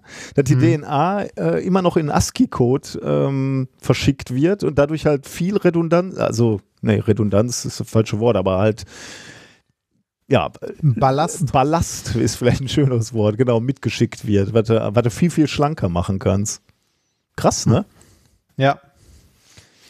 Ja, Okay, und dann. Ist, also, ja. wenn die äh, quasi, wenn die technische, also doch, nee, die technische Entwicklung ist ja mitgekommen, aber wenn irgendwie so die alten Gewohnheiten bleiben, mhm, ja. ne, dass, dass Sachen haben, das dieses, das haben wir schon immer so gemacht. ja, gut, aber das ist dann natürlich auch wirklich verführerisch, ne? Also wenn, wenn, Klar. Äh, also ja, wenn, wenn es so einen Standard gibt, so ein de facto Standard, dann ist es natürlich relativ schwer, davon loszukommen. Dann müsste sie ja äh, die gesamte Branche äh, sich darauf einigen. Also. Das, ja, das ist in der, äh, in der Informatik ist das ja auch ein klassisches Riesenproblem, ne? Dass du irgendwie äh, irgendwas hast, was mal jemand geschrieben hat, irgendwelche Bibliotheken, die auf irgendwelchem Steinzeit-Code ja. immer noch ausgeführt ja. werden. Niemand weiß warum, aber ja. sie laufen irgendwie noch und man schleift sie immer mit, weil man, weil man halt nicht wieder bei Null, also nie, es, natürlich gibt es auch Leute, die das richtig machen, bei Null anfangen und so weiter und so weiter, aber es gibt halt so Sachen, die, also gerade so, glaube ich, in der Windows-Welt, die immer noch mitgeschliffen mhm. werden. Mhm. Ne? Also so riesige Bibliotheken, die eigentlich niemand mehr braucht. Ähm, Nun ja. Zweiter Kommentar äh, bezüglich des gleichen Themas von Jens. Äh, Nikolas hatte, also als erstes geht es ums autonome Fahren, davon hatte ich wieder gesprochen und dann kriegen wir immer auf den Deckel, zu Recht. Äh, Jens schreibt, Nikolas hat in der Diskussion um 5G den Begriff autonomes Fahren verwendet. Ich bin dafür, dass wir den für das, was unsere Technologie aktuell bietet, streichen. Der Grund liegt auf der Hand. Ein Auto, das eine permanente Hochgeschwindigkeitsdatenverbindung mit niedriger Latenz benötigt, ist meiner Ansicht nach das ziemliche Gegenteil von autonom. Die Forscher in dem zitierten Paper machen es meiner Ansicht nach richtig, indem sie von Automated Driving sprechen, also automatisiertes Fahren. Äh, das trifft es meiner Einschätzung nach viel eher. Ähm, mhm. In Gesprächen über das Thema spreche ich auch gerne von ferngesteuerten Fahren.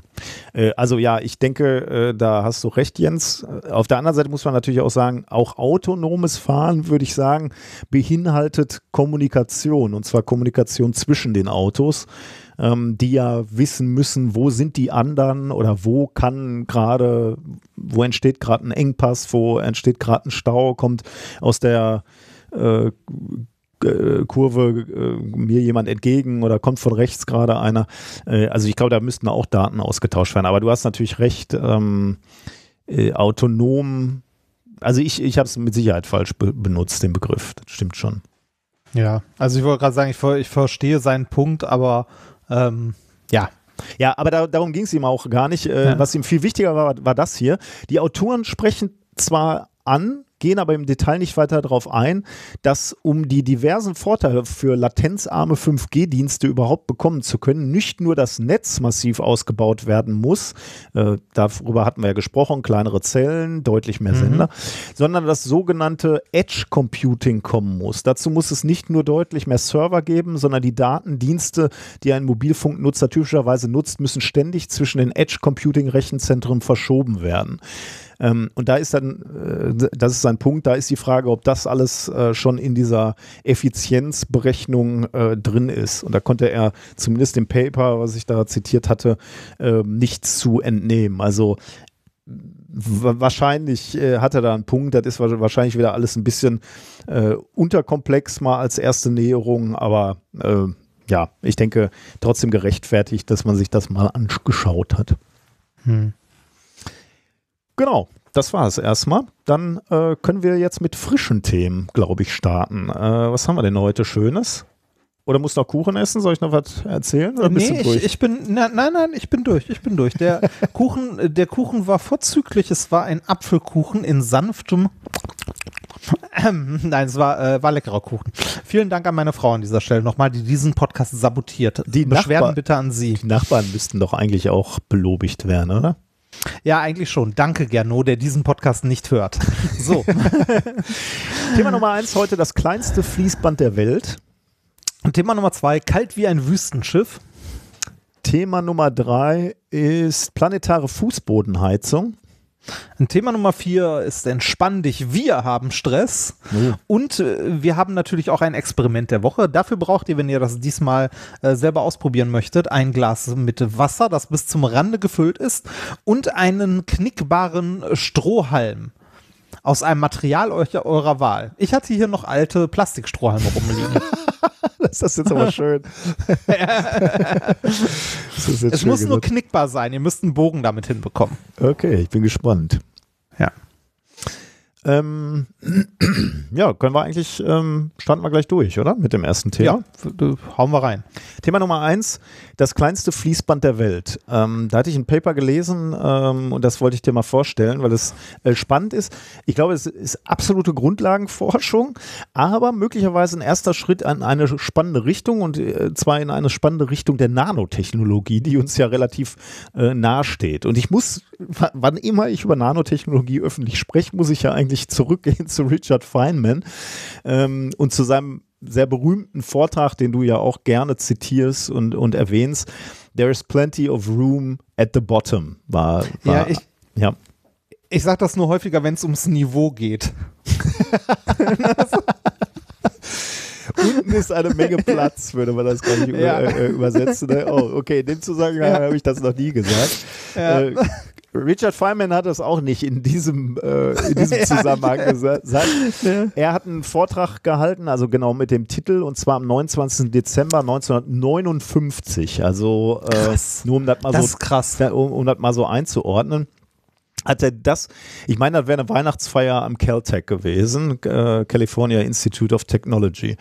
Und dabei, da hatte, hat er so wirklich, ähm, und deswegen heißt der Vortrag so, There's plenty of room at the bottom, da hat er so Visionen gehabt oder Ideen gehabt, wie ähm, Technologie auf mikroskopischer Ebene funktionieren könnte und ähm, welche, welche Möglichkeiten uns das technisch bieten würde, uns als Menschheit. Und das, was er da vorgeschlagen hat, 1959, wurde dann später die Grundlage eigentlich der Nanotechnologie. Und ich muss, äh, muss, muss schnell zwei, drei Beispiele äh, machen, ähm, die dann aber überleiten zu dem Paper. Ähm, äh, Feynman hat zum Beispiel sich überlegt, welche theoretischen Möglichkeiten es hätte, wenn man Daten äh, auf kleinsten Räumen speichern könnte. Also wenn man wirklich alles ausnutzen würde, was man hat. Ähm, und er hat dann ein Beispiel benutzt, ähm, wo er gesagt hat, man könnte die gesamte Enzyklopädie Britannica auf Ah, ich erinnere Spitze eines Stiftes speichern. Und zwar so, dass die Auflösung der Schrift erhalten bleibt. Also nicht, äh, also wenn du mit dem Mikroskop hingucken würdest, mit einem gut genugen äh, Mikroskop, könntest du halt die Schrift wieder lesen und nicht jetzt irgendwie binär da irgendwelche äh, äh, Löcher reingeätzt, ne? Also so wie man jetzt bei einer, also ja, Äh, also, war das, ja, war das ein Stift? War das nicht irgendwie eine Stecknadel oder sowas? Ja, das, äh, also in, in der Rede sprach er, glaube ich, von der Spitze eines Stiftes. Ähm, Ah. Aber er hat dann. Äh, Das war übrigens auch, äh, ne? es war auch äh, krass. Er hat dann äh, auch im Prinzip, ähm, weil er nicht nur gesagt hat, das müsste man mal da rein äh, ritzen, sondern er hat dann auch im Prinzip die Elektronenstrahllithografie skizziert, ohne den Begriff zu verwenden. Also er hat nur gesagt, ja, man müsste da irgendwie äh, mit Elektronen draufschießen und da eben äh, Material abtragen und dann könnte man winzigste äh, Buchstaben in diesen Stift äh, schreiben. Und genau wie du sagst, ähm, er hat dann eine Challenge äh, ausgerufen und hat gesagt, okay, wer es als erster schafft, eine Buchseite um den Faktor 1 zu 25.000 zu verkleinern, der bekommt ähm, 1000 Dollar, glaube ich, äh, war das. Und ähm, warum, warum war, war ihm dieser Faktor äh, 25.000-fach äh, so wichtig? Weil dann genau möglich gewesen wäre, diese Enzyklopädie Britannica, die aus 24 Bänden bestand, äh, auf einen Nadelkopf zu schreiben. Also auf diesen kleinen ja, Ja, Nadelkopf, den, den wir alle kennen. Und ähm, das hat dann ein paar, ich glaube Jahrzehnte sogar gedauert, bis das ein junger Physiker gemacht hat. Paul Newman, der hat dann ähm, die erste Seite von ähm, Charles Dickens A Tale of Two Cities, hat er tatsächlich mit dem Elektronenstrahl ähm, in einen Nadelkopf geschrieben und ist damit dann ähm, zu Richard Feynman gegangen und hat gesagt, ich habe es getan, ich hätte gerne meine 1000 Euro und die hat er, oder Dollar und die hat er gekriegt. Und ja, geil. Es gibt das Gerücht, dass das Schwerste war, nicht die Textseite da drauf zu schreiben auf die Nadel, sondern äh, das Wiederfinden wieder der Textseite, finden, ja. das Schwierige gewesen wäre. Das könnte man sich sogar ähm, vorstellen. Und das ist wirklich spannend. Ne? Ich glaube, das hat irgendwie so äh, 25 Jahre gedauert oder so, bis, bis, äh, bis Newman da hingegangen ist und sich da einen Preis abholen konnte. Und das finde ich immer so spannend, weil 25 weitere Jahre, also jetzt so quasi, ähm, ist das ein völliges Standardinstrument. Ne? Also unsere Studenten in der AG arbeiten mit Elektronenstrahllithografie und äh, strukturieren damit Oberflächen. Also das ist schon irgendwie irre, ähm, wie, wie die Technik weitergegangen ist sozusagen. Irgendwie selbstverständlich das wird, Wie, ne? Genau, wie, wie selbstverständlich das Werkzeug ist. Also wenn jetzt normale Studenten oder Studierende daran arbeiten können, dann heißt das halt, äh, das ist jetzt auch nichts mehr, wo äh, was groß teuer ist. Ne? Ähm, Ja. Also um, um die Geschichte, die Geschichte kann ich vielleicht auch noch erzählen. Tatsächlich, unsere Elektronenstrahllithografie, die Arbeitsgruppe hat mal einen äh, Focused Ion Beam gekauft. Also das ist ein äh, fokussierter Ionenstrahl, damit kann man noch feinere Sa Strukturen schreiben. Und die, die Maschine ist relativ teuer. Und als die gekauft wurde, ähm, da wurde natürlich ein bisschen verhandelt und wurde gesagt, ja, müsste eigentlich billiger werden und aus verschiedenen Gründen ging das dann nicht billiger und so. Und da hat die Firma gesagt, äh, wisst ihr was, dann packen wir euch noch den Elektronenstrahllithografie-Aufbau dabei. Das ist dann nochmal ein Raster-Elektronenmikroskop mit dieser Einheit. Die haben sie einfach mit da, dazu gepackt. Dann so. Also das ist ein extra Gerät, so, was dann nochmal dazu kam. Das gab's gratis obendrauf. Das gab es gratis obendrauf, weil aus irgendwelchen Gründen halt das Angebot nicht billiger gemacht werden konnte. Oder ich weiß nicht mehr, worum es da ging. Also irgendwelche. war irgendwann- ich meine, ich, mein, ich war gestern im Baumarkt, habe einen Schwingschleifer gekauft und habe einen gratis Akku von Bosch dazu genau bekommen. so. Das ist ja ähnlich. Ne? Das, wo, wobei, wobei der Akku ungefähr so teuer war wie der Schwingschleifer. Also Wie, und warum hast du einen Akku? Da einfach so, die hatten eine Aktion oder warum hast du die ja, es dazu ist gerade gekriegt? irgendwie, ist gerade irgendwie eine Aktion äh, in dem Baumarkt, in dem ich war. Okay, cool. Ja.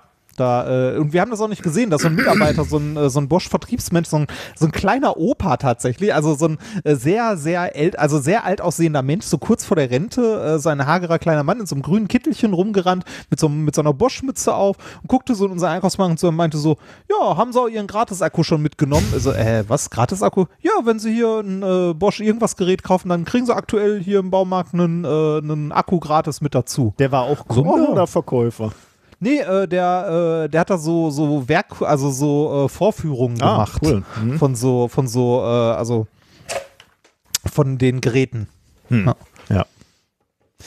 Also das war Feynmans Idee zum Speichern von Daten, aber der ist in diesem Vortrag noch weitergegangen. Der hatte auch Ideen zur Konstruktion von mikroskopischen Maschinen.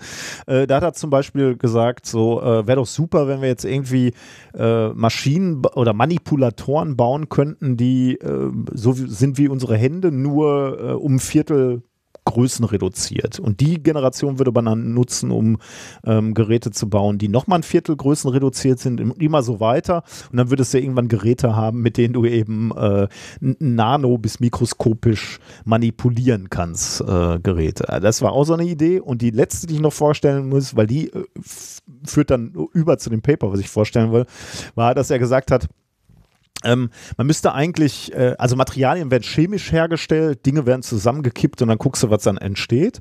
Und er hat gesagt, wäre doch super, wenn wir physikalische Methoden einsetzen können. Also wenn wir wirklich so Atom ähm, Lego spielen könnten und wir bauen uns also äh, so mit unseren kleinen Greifern oder wie auch immer ähm, Atome, äh, setzt die zusammen und dann kannst du völlig frei neue Chemikalien erzeugen.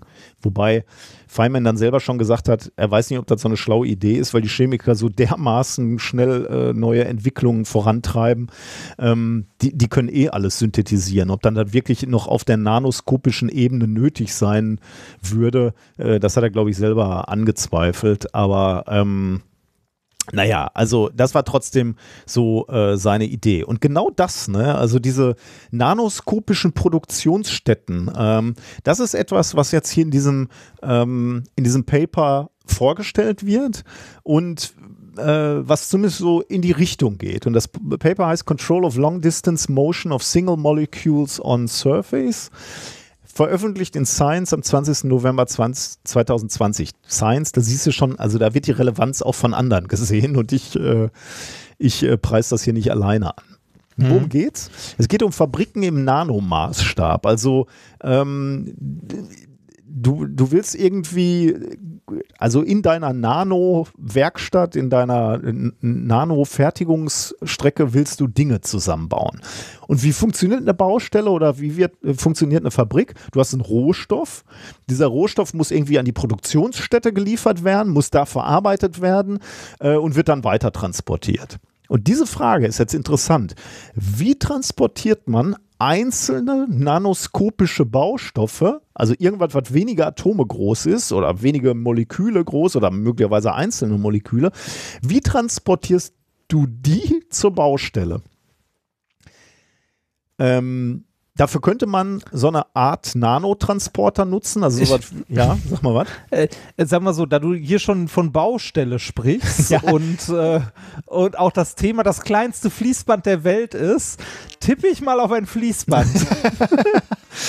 ja, das ist natürlich mein Titel. Ne? Du weißt, das hat er immer nicht zwingend, aber ja, doch so ein bisschen schon. Also ist schon ein bisschen wie ein äh, Fließband, genau. Aber die Frage ist natürlich, welches Fließband benutzt du da, ne? Oder welchen Transporter oder so. Also man könnte sich sowas vorstellen wie eine kleine nanoskopische Lok, die nimmt deinen Baustoff und fährt den dann irgendwo hin.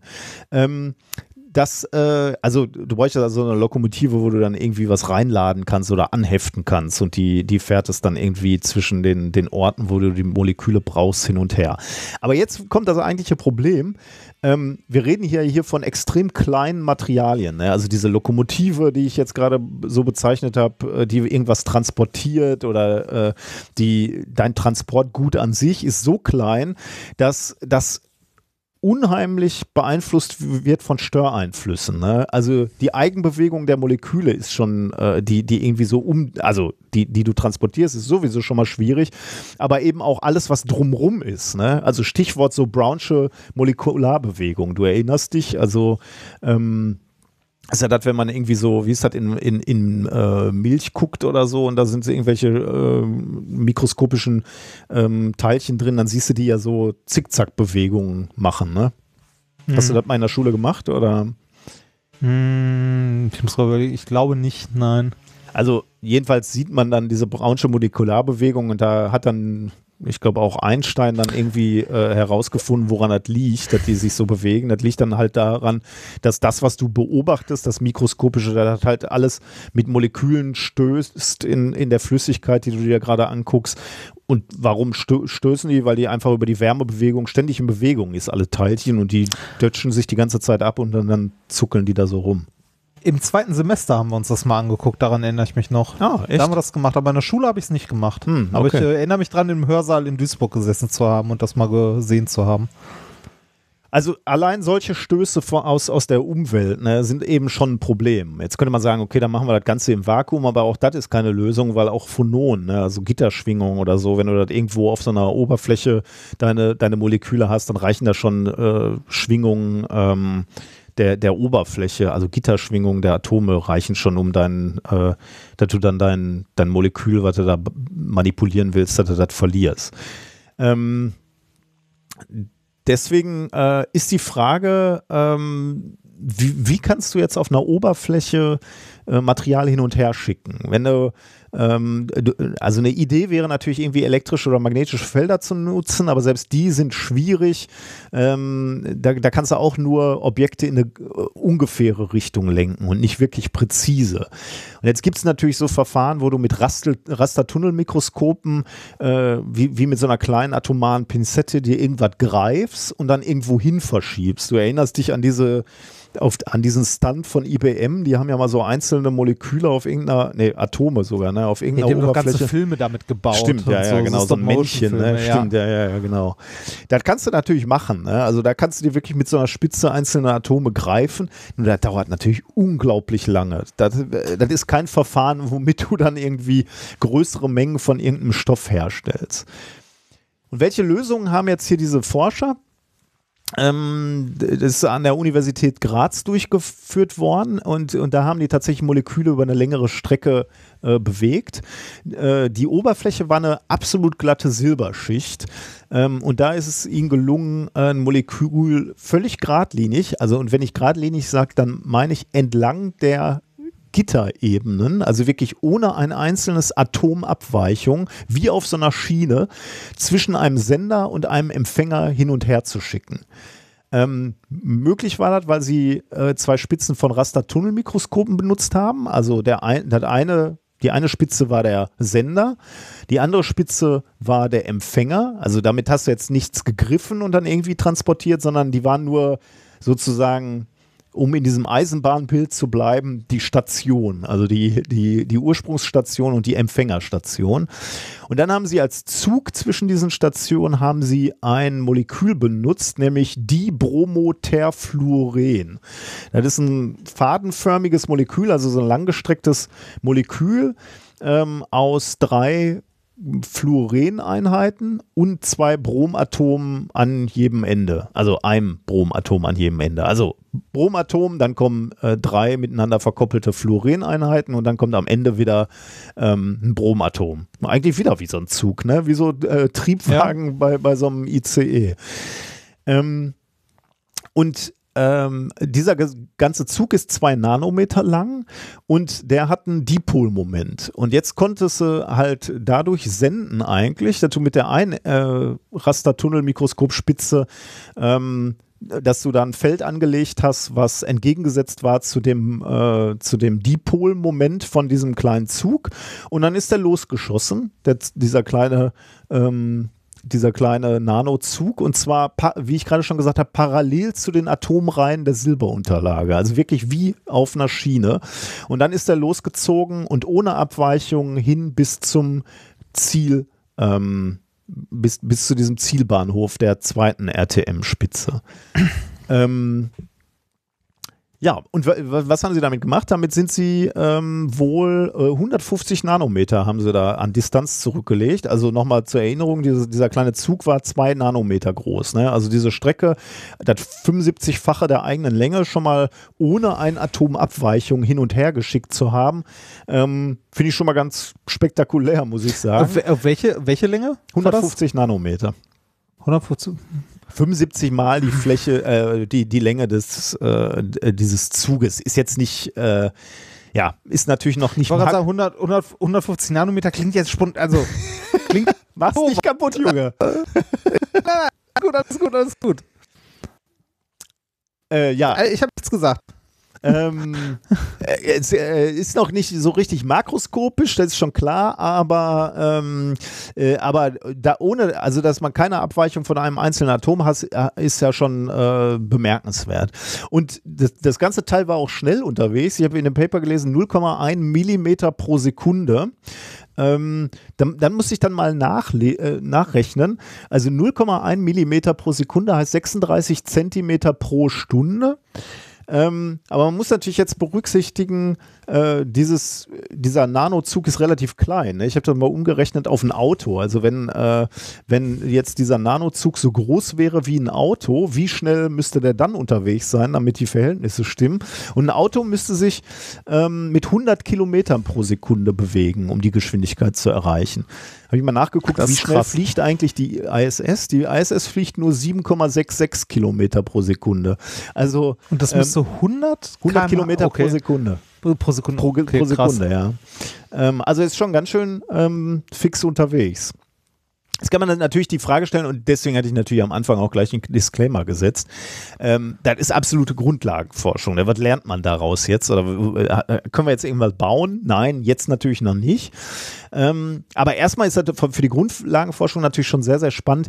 Wie bewegen sich einzelne Moleküle auf äh, Oberflächen, wodurch werden die gestört? Ähm, ähm, kann man die jetzt vielleicht mit anderen Molekülen zusammenbringen und dann die molekulare Dynamik studieren auf diesen Oberflächen?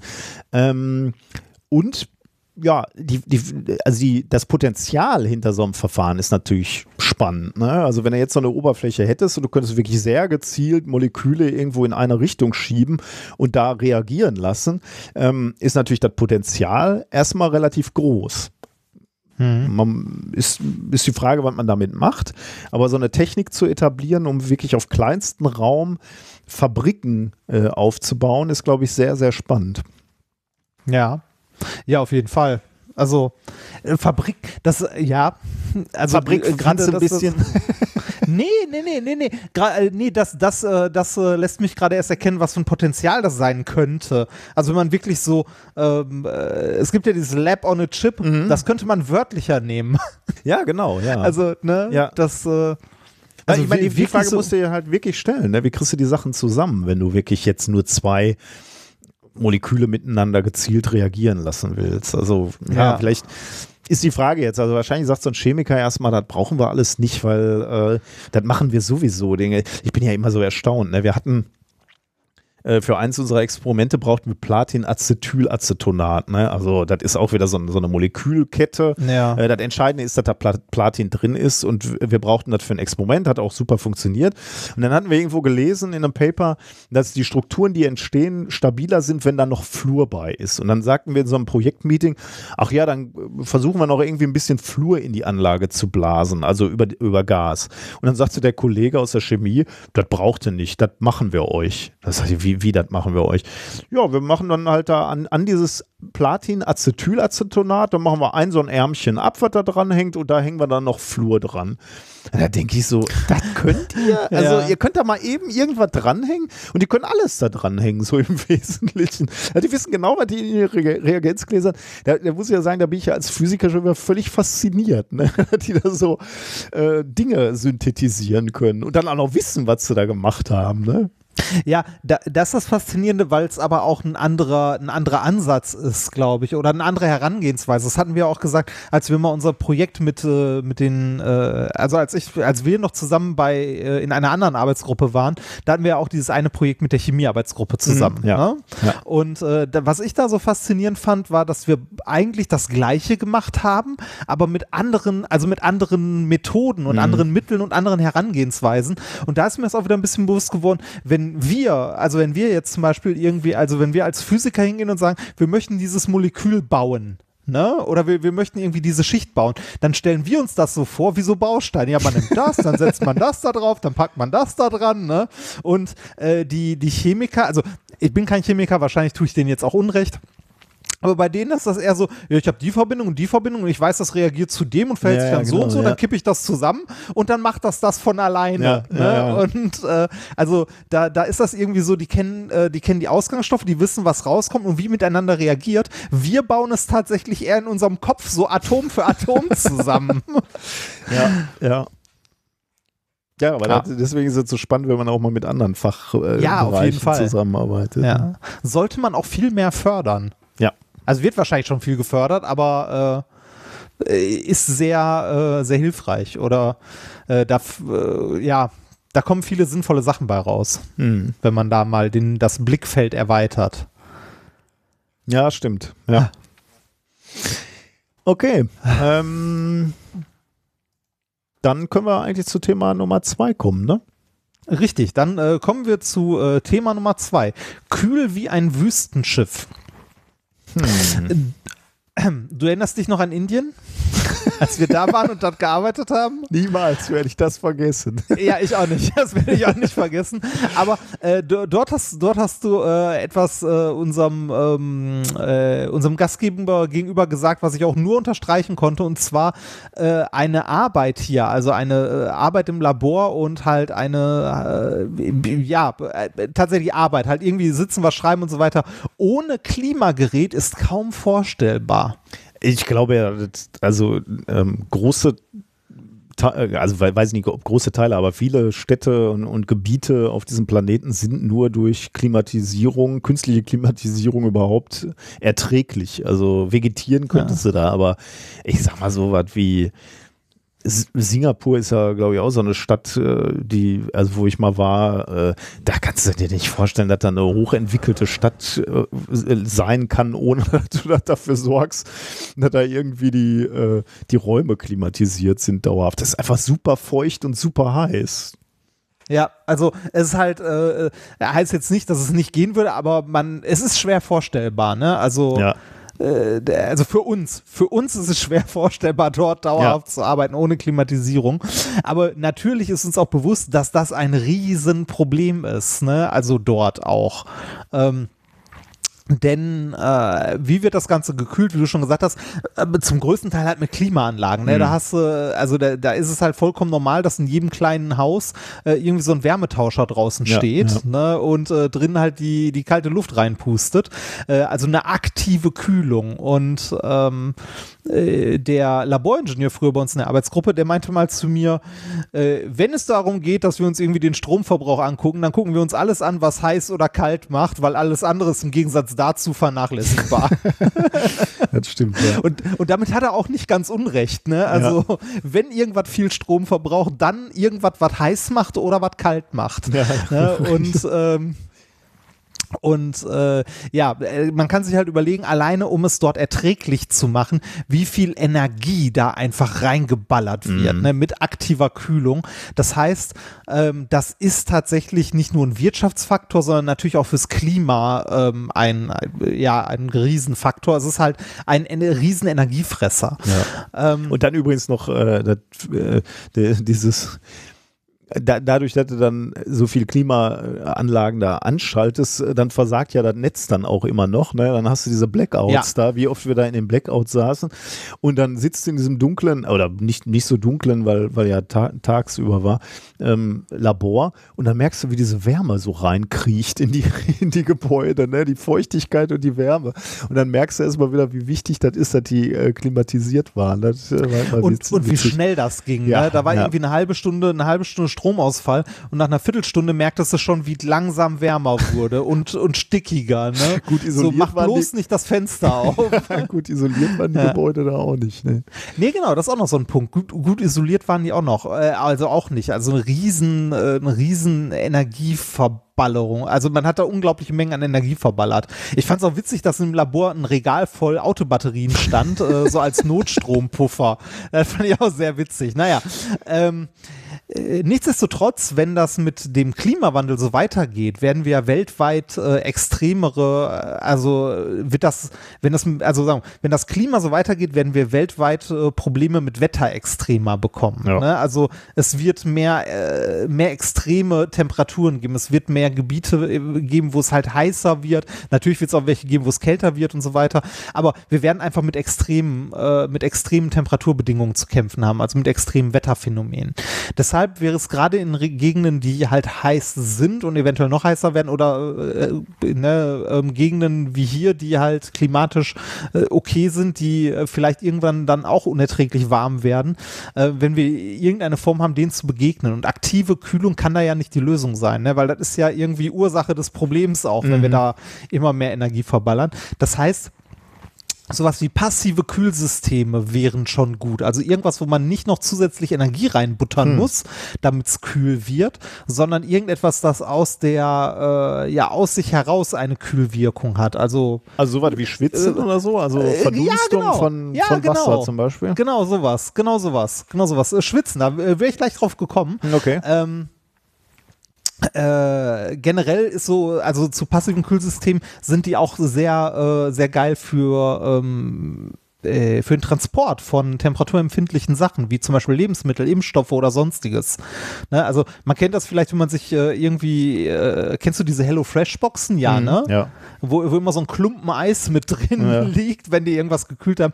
Wäre halt auch besser, wenn okay. das irgendwie, äh, ne? also das ist aber nur so, so ein Nebenphänomen. Okay. Generell sind äh, passive Kühlungen halt, wären eine gute Sache. Wobei jetzt ähm, bei, beim Transport von Lebensmitteln jetzt nicht im Rahmen von irgendwie, ich bestelle mir eine Hello Fresh Matchbox, sondern im größeren, ähm, ne, im größeren Umfang, irgendwie Kühlcontainer oder so, wäre es auch cool, wenn da weniger Energie drauf äh, verbraucht, also verbraucht werden würde. Ne? Hm. Und ich hätte dich jetzt gerne gefragt, was ein energieeffizientes System ist, ohne viel Energiezugabe. Aber das hast du schon richtig gesagt, die Natur hat Schwitzen vorgesehen. Hm. Ne, bei uns zum Beispiel, das Verdampfungskühlung. Ähm, ist prinzipiell eine gute Sache, gibt es auch als technische Lösung schon. Ähm, und zwar in Form von Hydrogelen. Dass man Hydrogele irgendwo aufbringt, zum Beispiel auf Verpackungen, wenn wir jetzt mal beim Versand bleiben oder irgendwie auf größere, ähm, auf größere Boxen oder so. Und dieses Hydrogel kann halt nach und nach Wasser abgeben. Also das kann schwitzen und dadurch halt die, äh, das, worauf es aufgetragen ist, kühlen. Also Hydrogel, damit es nicht sofort weg ist wie bei Wasser, Genau. sondern sich Ja, ein ja, bisschen genau, länger. nicht- okay. Aber das Genau, heißt, ich kriege dann meine, äh, meine Ware und dann ist da so ein, gli- so ein glitschiges Gel drumrum. Ja, das, Okay. ja, ja, aber äh, das kann man ja eventuell auch verpacken, auch Ja, in eine okay. Membran, die Ja, irgendwie, okay. ne, das Mhm. ist, aber halt, halt sowas Gelartiges, ne, also Okay. Hydrogel, das halt wegdampfen kann und äh, sowas gibt's schon, ne. Okay. Äh, ist überhaupt kein Problem. Das Problem bei den Dingern ist Ich frage mich, ob du da sehr konstant die Temperatur halten kannst. Also äh, das ist, wäre Ja. dann ja stark davon abhängig, wie, wie sehr die Sonne scheint, ne? oder? Äh, jetzt ist vom Temperatureintrag von außen abhängig, ne. Mhm. Ja. Wenn außen warm wird, verdampft Genau, mehr ja, und das ja. reguliert, äh, das, regu das reguliert eigentlich ganz gut. Also Hm. das funktioniert wohl ganz gut. Äh, hier haben sie eine andere Variante gefunden, beziehungsweise eine bessere, die ich gleich in dem Paper vorstellen möchte, oder eine verbesserte und haben das mal mit Hydrogel direkt verglichen. Okay. Ähm, also Hydrogel ist im Grunde so wie äh, ne, Wasser auftragen, nur dass es halt länger hält, weil es nicht sofort wegdampft. Mhm. Ne? Nichtsdestotrotz ähm, muss man aber, wenn man hier äh, längere Kühlzeiten ähm, erreichen möchte, Wasser nachfüllen oder das Ganze wieder benetzen mit Wasser. Ne? Ähm, weil wenn einmal das Wasser weg ist, dann ist Dann die ist- Kühlwirkung halt ja. nicht mehr da. Ja, ne? okay. dann ist, und das kann im Zweifelsfall dann doch relativ schnell gehen. Ich meine, äh, man kennt das äh, vielleicht aus einem Freibad, wenn man irgendwie eine kalte Bierdose hat und möchte, dass die kalt bleibt. Ne, weil man sie nicht sofort trinken möchte oder so, dann wickelt man die in ein äh, nasses Handtuch und solange das Handtuch noch nass ist, bleibt die Mhm. Dose auch Ja. weitestgehend kühl. Ne? Äh, aber wenn das Handtuch einmal trocken ist, dann halt nicht mehr. Dann muss man ne, das Handtuch halt irgendwie wieder nass bekommen. Ähm, das heißt, so Verdampfungskühlung ist zwar als passive Kühlung sehr effektiv, hat im Zweifelsfall aber einen hohen Wasserverbrauch. Mhm. Ja. Also äh, und da würde man jetzt denken, da muss doch irgendwie mehr gehen und äh, da lohnt sich vielleicht noch mal ein Blick auf Mutter Natur, denn irgendwo in der Natur wurde dieses Problem vielleicht schon gelöst und äh, genau das haben sich ein paar Forscher auch gedacht und haben dabei was Interessantes gefunden. Und zwar, äh, ich äh, lese mal den, äh, den Titel des Papers vor, der heißt Passive Subambient Cooling from a tra äh, Transparent Evaporating Insulting B-Layer. Erschienen ist das Ganze in Joule von Insulting oder insulating? Ach, Insulating, Entschuldigung, nein, nicht Insulting. Oh Gott. Genau. Du, du bescheuerte äh, Dose. Such dir doch deine. Scheißdose. Ist mir doch egal, ob du kalt bist. Insulting B-Layer. Ja, schön. ähm, Nein, äh, Insulating natürlich, Entschuldige. Äh, erschienen ist das Ganze in Joule von Forschern aus den USA äh, am 11. November. Also äh, sehr aktuell. Am Titel erkennt man schon, es geht um Verdampfung und auch um äh, Isolation beziehungsweise Beleidigungen. ja, auch Beleidigungen können kühlen. Das, das ne, also Herz. wird's Ja, auch ganz kalt ums. Herz. Ne? Ja. Nee, es geht um Verdampfung und Isolation. Was genau haben die Forscher gemacht? Äh, die haben in der Natur mal geguckt, ob es nicht ein System gibt, wo dieses Problem schon gelöst ist oder wer das denn gut macht. Wer bewegt sich denn in Gegenden, die äh, sehr, sehr warm sind und kann dort mit wenig Wasser trotzdem sehr lange gut zurechtkommen. Also in diesen unangenehm heißen Bege äh, Gegenden. Wenn ich mir deinen Titel anschaue, äh, hätte ich eine Idee. Äh, Ja, Dromedare Die- oder Kamele oder sowas? Kamele. nicht- Die Titel wer- verraten zu die viel. werden Wüstenschiff genannt. Ne? Ja, genau. Äh, Kamele. Äh, die haben sich tatsächlich Kamele angeguckt, äh, weil Kamele leben ja äh, zum Teil oder leben in Gebieten, die sehr, sehr heiß sind und wenig Wasser haben und kommen damit halt trotzdem irgendwie gut zurecht. Ne? Hm. Aber Ähm, mit Höckern hat das nichts zu tun, ne? oder? Die Höcker Nee, waren mit doch Höckern immer, nicht. das waren doch immer so Fettdepots, ne? Das ist nicht wirklich Genau, das Wasser, ne? Das, Nee, äh, genau, das sind Fettspeicher, okay, soweit ich mm, weiß. ja. Nee, um die geht's nicht, aber äh, es geht um Kamele und zwar, ähm, wie die Kamele mit der Hitze zurechtkommen. Ne? Hm. Also ähm, jetzt nicht nur, was ihren Wasserhaushalt angeht im Sinne von durstig oder so, sondern auch, wie kriegen die, also wie kommen die mit der Hitze zurecht? Wie halten die ihre Körpertemperatur auf einem angenehmen Level? Okay. Dass die nicht ge Ja, gekocht gute werden. Frage, ja. Musste kurz einen Schluck trinken. Wüste hat mich durstig gemacht. Also, ähm, Kamele kühlen ihren Körper auch durch Schwitzen runter, haben aber zusätzlich noch ein dickes Fell oben drüber. Okay. Könnte man jetzt, man könnte ist das jetzt denken, so schlau? klar, Ja. ja, genau. Ist das so schlau oder ist das vielleicht ein Kompromiss, weil es in der Nacht auch relativ kalt werden Ah, kann und stimmt, so? ja. Und das irgendwie so, ne, so, so ein, so ein, zwar, ist zwar scheiße heiß, aber nachts erfriere ich nicht, so in etwa, ne? So, nee, ist es nicht. Ähm, was nämlich ganz witzig ist, ähm, Zoologen konnten beobachten, dass ein geschorenes Kamel, ne, also wo man das Fell abge, Oh, ähm, gemein. also ab, abrasiert hat, beziehungsweise sehr kurz im Fell, äh, seine Wasserzufuhr über den Tag um 50 Prozent erhöhen musste gegenüber einem Kamel, das kein geschorenes Fell hatte. Das heißt, ohne Was hat er- Fell brauchen der- mehr Wasser, Muss der mehr schwitzen? Äh, Ja, um, genau. Ah, okay. um seine Körpertemperatur runterzukriegen. Äh, und genau da haben die, äh, die Forscher jetzt angesetzt bei dieser Beobachtung. So, hm, das Fell muss also irgendwie zur Kühlung beitragen.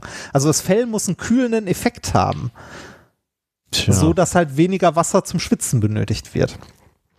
Ähm, die Forscher haben sich das angeguckt und haben gesehen, dass dieses Fell tatsächlich noch eine isolierende Wirkung hat und haben das mal versucht in einem Modellsystem, also Modellsystem eine Kamelhaut quasi nachzubauen. Dafür haben sie für den kühlenden Effekt ein Hydrogel genommen. Ne, also für der Klasse, also etwas, was schwitzen kann, und haben da drauf dann eine isolierende Schicht aus hochporösen, äh, hydrophoben Aerogel aufgebracht, aus Kieselsäure-Aerogel. Aerogel. Also ist das Fell mehr so äh, der Grund, dass du also so, sozusagen die kältere Luft nicht so schnell von der Hautoberfläche weggepustet werden kann? Ja, nicht ganz. Die, ähm, das Fell, äh, beziehungsweise also das, äh, das Fell mit der daran eingeschlossenen, äh, eingeschlossenen Luft lässt auf der einen Seite den, äh, das Wasser wegdampfen, ne? Ja. ähm, bietet, also ist aber gleichzeitig ein thermischer Isolator. Das heißt, äh, das heißt, darunter äh, dampft halt das Wasser weg, ne? Äh, verdampft aber nicht so schnell, weil es darunter einfach nicht so heiß wird, weil es halt thermisch isoliert. Hm. Okay. Also genau das haben die jetzt äh, haben die jetzt nachgebaut. Also das ist im Grunde auch das, was also das Prinzip, wie sie es nachgebaut haben. Dieses äh, ähm, Aerogel hat eine sehr sehr geringe Wärmeleitfähigkeit, ist also thermisch isolierend, lässt aber den Wasserdampf durch. okay. Das heißt, der, das Wasser kann wegdampfen und die Schicht darunter kühlen. Die Schicht darunter wird aber von außen nicht aufgeheizt, weil da eine, iso, also eine thermisch Mhm, isolierende ja, Schicht ja. zwischen liegt. Oder beziehungsweise nur sehr, sehr langsam aufgeheizt von außen. Also man, man hat quasi eine Schicht aus Material, die sich durch Schwitzen, also Verdampfen, Mhm. runterkühlt. Ähm, Wasser kann ja weg, ne? Und trotzdem von der Außenwärme isoliert ist. Also sowas wie ein Temperatureinwegventil. Wärme kann gut abfließen, aber nicht einfließen. Aber das war jetzt auch wieder ein Haut. Gel, wovon du jetzt gesprochen hast, ne, bei diesem Experiment. Oder haben die auch ein neues Material erzeugt? Nee, ist ein, ist ein neues Material. Es ist so ein, äh, wie im Titel auch steht, so ein Zweischichtsystem, also so ein Bilayer. Ein äh, Hydrogel, auf das oben ein Aerogel aufgebracht Ah, ist. okay. Äh, Aerogel und Hydrogel, da hat es mich verloren. Also Genau. das habe ich nicht Ah, äh, okay. mitgekriegt. Okay. Ja, okay. Hm. Äh, Also okay. Ah, Hydrogel, ja, ja. das schwitzen kann und darauf ein Aerogel, was und halt das den Aerogel thermischen ist Isolator quasi macht. das Fell des Kamels, ne? Genau, Mhm. ja genau. Ja. Das Aerogel ist quasi das Fell des Kamels. Ah. Jetzt könnte man fragen, äh, klingt gut, ne? wie gut performt das Zeug? Ne? Ja. Das haben die Forscher auch getestet und dafür äh, haben sie eine Probe ähm, genommen, die von einer Seite äh, mit Vakuum quasi thermisch isoliert ist, also auf eine Vakuumkammer gelegt sozusagen. Ähm, und dort jeweils ähm, eine, ähm, also eine Probe mit Hydrogel beschichtet, 5 mm, und eine zweite Probe mit 5 mm Hydrogel und da drauf 2,4 mm Aerogel, also Doppelschichtsystem, um mal zu vergleichen, wie gut verhält sich, also wie sieht denn die Kühlkurve aus für nur Hydrogel und für deren Doppelschichtsystem mit äh, dem, ähm, also mit dem Aerogel drauf. Und da haben sie dann quasi die Temperaturantwort gemessen. Das heißt, die haben das System in ihre, in ihre Klimakammer gesteckt, ne, haben eine gewisse Außentemperatur vorgegeben, haben geguckt, wie gut kühlt denn dieses Aerogel runter und wie lange hält es diese Temperatur. Ne, also äh, beziehungsweise wie gut äh, kühlt das Hydrogel runter und wie lange hält das die Temperatur, beziehungsweise wie lange hält es die tiefe Temperatur, die das Hydrogel runtergekühlt hat mit dem Aerogel obendrauf. Das Hydrogel alleine konnte die Probe von 30 Grad auf 20 Grad runterkühlen. Nur durch die Verdampfung. Von 30 auf 20, okay. Mhm. Genau. Und das etwa für 55 Stunden. Danach war das Wasser verbraucht und äh, die Probe ist sofort wieder warm geworden. Ja. Ne? Also, wenn das Wasser verbraucht ist, ist die Temperatur halt schnell wieder da. Die Kombi aus äh, Aerogel äh, kam nicht ganz so weit runter, von 30 auf ungefähr 23 Grad. Okay, weil natürlich also- wahrscheinlich so ein bisschen die Abgabe des, äh, der, Ein bisschen der, äh, verhindert des wird, Wasserdampfs genau. verhindert wird. Okay. Mhm. Ja.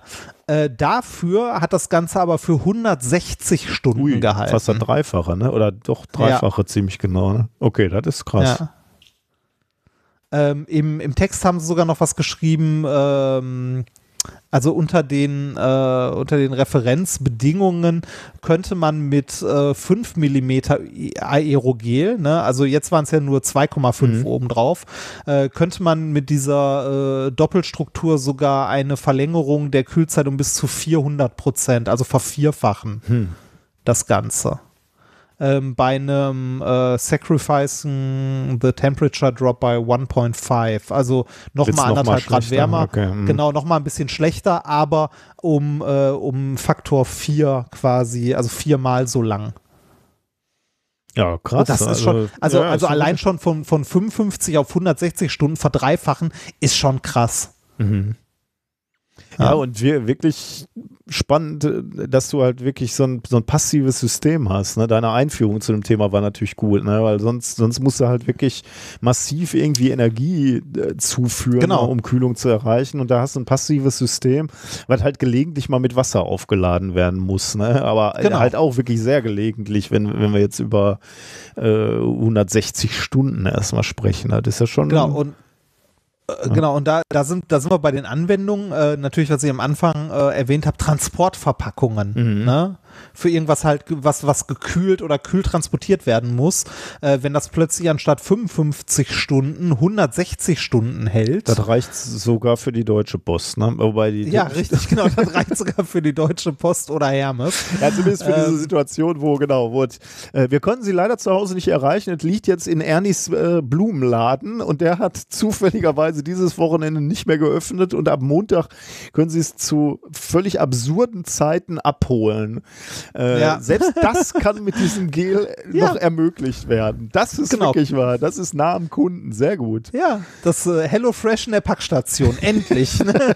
genau, ja. Ähm, äh, ein weiteres Anwendungsgebiet, ähm, was in dem Paper auch noch drinsteht als mögliche Anwendung, sind äh, Dachkonstruktionen, also Kühlvorrichtungen Oh. äh, auf Dächern, äh, also in Gebäuden, dass man damit äh, Gebäude passiv runterkühlen kann. Was kann man sich auch vorstellen? Dann pumpst du halt da äh, gelegentlich, also wirklich gelegentlich, mal Wasser Mhm. durch und kühlst damit halt das Gebäude runter. Ja, das ist natürlich, ja. das ist natürlich auch eine gute Idee. Jetzt, wo ich mein Büro ja neu äh, renoviere, da, die Frage stelle ich mir natürlich schon, ne? wie warm wird das im Sommer da? Also wir isolieren jetzt auch ganz neu und äh, kann, also schlechter soll es nicht werden. Äh, wir haben auch zwei kleine Fenster in den Giebel gesetzt, um da, damit da warme Luft abziehen kann. Also es wird eher besser, aber trotzdem, Ja. äh, sowas ist natürlich wirklich interessant. Also wenn du da über die gesamte Dachfläche, ähm, ja, wenn du die ganze Dachfläche kühlen würdest, äh, Ja. das wäre natürlich schon Und spannend. 10 und 5 bis 10 Grad machen ja eine Menge, ne? ja, ja. dabei. Das ist. Ja, Krass. das war Thema Nummer zwei. Ja, das finde ich natürlich äh, spannend, wie, äh, wie wir äh, solche Prozesse neu denken müssen, wenn wir denn dann endlich alle kapiert haben, dass äh, Energie eine wertvolle Ressource ist und äh, dass Ja. die nicht äh, unendlich gibt auf diesem Planeten. Ähm, da, da ist noch viel, viel zu machen, sagen wir mal, viel, viel einzusparen. Können wir solche Ideen gut brauchen. Und wieder mal von der Natur kopiert, ne? Ja. Die Natur hat eine Menge Sachen tatsächlich schon sehr gut gelöst. Optimiert. können- Er hatte natürlich ja. zugegebenerweise auch viel Zeit, aber äh, Ja. trotzdem, ja. Ist schon, Ja. ist schon spannend, ja. Ähm, genau, können wir weitermachen? Ähm, Äh, können wir, ja. Ein Experiment hast du vorbereitet, ne? Ja, äh, habe ich. Ich habe ein Experiment vorbereitet. Und zwar äh, können, äh, ich wollte eigentlich eine, äh, eine Sache machen und habe dann, als ich das vorbereitet habe, gemerkt, so, Moment, warte mal, um das zu erklären, warum das so ist, könnte man erstmal ein anderes Experiment machen, das eigentlich auch sehr schön ist. Und da kann man quasi zwei Experimente aus dem einen Experiment machen. Und zwar, ja, genau, Das heißt, für die- optimieren, ne? Genau, wir haben in zwei Wochen haben wir schon ein Experiment quasi, den Äh, Nachfolger. das können, ja, können, könnten wir machen. Also könnte man. Oder wenn das beide machen? Ich, nee, nee, nee. Erstmal nur eins. Ich Okay. kann dir das andere, das andere, ups, das andere dann mal zeigen. Dann kannst du mir sagen, ob das spektakulär oder ob das reicht für ein eigenes Experiment oder ob du meinst, wir sollten da lieber, wir sollten das lieber irgendwann mal so nebenbei erzählen. Erstmal, ähm, wir äh, stellen, wir gucken uns was an, was sehr, sehr viele Leute kennen, aber gar nicht so viele Leute erklären können, warum das funktioniert. Und zwar äh, es in, äh, oder wurde es früher, zumindest in meiner Jugend, in deiner denke ich auch, äh, in so ziemlich jedem Gangsterfilm und es gibt sogar in den Simpsons eine Referenz darauf, äh, und zwar ein Schlauch, um Benzin abzupumpen. oh, Siphon-Effekt, Ne, also glaube ich, heißt der, oder? Genau, Siphon-Effekt, genau. Okay. Äh, äh, gibt's in den Simpsons gibt's eine Folge, äh, wo ähm, die Klasse von Bart äh, mit Skinner und ähm, äh, Otto dem Busfahrer halt zum Camp fahren, also irgendwo hinfahren und ähm, Otto dann den Bus noch voll, voll tanken muss, von Skinner Geld haben will und er gibt ihm ein, äh, ein Stück Schlauch und ein Kaugummi. so, ne, für Kaugummi für danach. Oh Gott. Skinner, Ähm, ich ich gucke guck ja gerade die Folgen Simpsons nochmal mit meinem Sohn, ne? der hat die ja. Ja. noch nie gesehen. Äh, Skinner ist auch so eine, äh, Direktor Skinner ist so, eine, so ein Charakter, der der ist äh, bei mir unterm Radar geflogen und jetzt bin, bin ich älter geworden und jetzt identifiziere ich mich natürlich mit diesem Typen. äh, nein, identifizieren wäre zu viel gesagt, aber die, diesen Charakter habe ich unheimlich schätzen gelernt jetzt in letzter Zeit. Den finde ich unglaublich Ja, witzig, ich. den Typen. Skinner! Der wird Ja. ja immer von diesem, von diesem Bürokraten da, von der Schulbehörde immer so Äh, zusammengefaltet. Direktor Chalmers. Schamas heißt der? Ah, cool. Ja, nee, nicht Direktor, wer, wer ist der? Ober, Oberstudienrat. Stimmt, Oberstudienrat ist das oder irgendwie sowas. Ja. Äh, ja, genau. Und zwar, Ich hatte neulich genau so ein, so ein Problem auch mit dem Siphon-Effekt. Ne? Wir hatten äh, äh, noch äh, altes Öl, also wir kriegen jetzt eine neue Heizung, aber wir hatten noch eine alte Ölheizung äh, und da war im Tank war noch Öl. Die Frage war, was, was Ah. machst du jetzt, bevor du den Tank rausreißt? Ne? Da kam die Firma natürlich und hat ganz freundlich gesagt, oder nicht kam nicht, sondern hat per Telefon gesagt, das nehmen wir Ihnen gerne ab für einen kleinen Umkostenbeitrag. Und dann hab ich oder haben wir gedacht, ja klar, also 1000 Liter Öl nehmt ihr natürlich gerne für einen kleinen Kostenbeitrag ab. Äh, Das könnt ihr dann ja weiter ver verscheuern sozusagen ne? und damit viel, viel Geld machen. Dann habe ich überlegt, ob man das noch irgendwie zu den Nachbarn kriegen kann. Äh, aber das Ja. heißt natürlich erstmal aus dem einen Keller hoch äh, und dann in den anderen Tank rein. Und äh, ähm, da habe ich auch über so Experimente wie den Siphon-Effekt nachgedacht. Aber ich äh, kann es schon mal spoilern, ich habe es nicht, nicht gemacht. oh. ähm, äh, ihr habt das mit einer kleinen Pumpe gemacht, oder? Wir haben es mal mit einer kleinen Pumpe gemacht, ja, aber da waren wir natürlich wieder so kniepig und haben so eine kleine Pumpe äh, au- auf Amazon gekauft, die, glaube ich, dafür da ist, dass man genauso aus alten Mopeds mal ein paar Liter raus äh, Ja. und nicht ich, ich, tausend. ich sehe ich sehe ich sehe diese Spongebob-Einblendungen Ewigkeiten später. Genau, das war ein, das eins der Probleme. Und ein anderes Problem war dann folgende.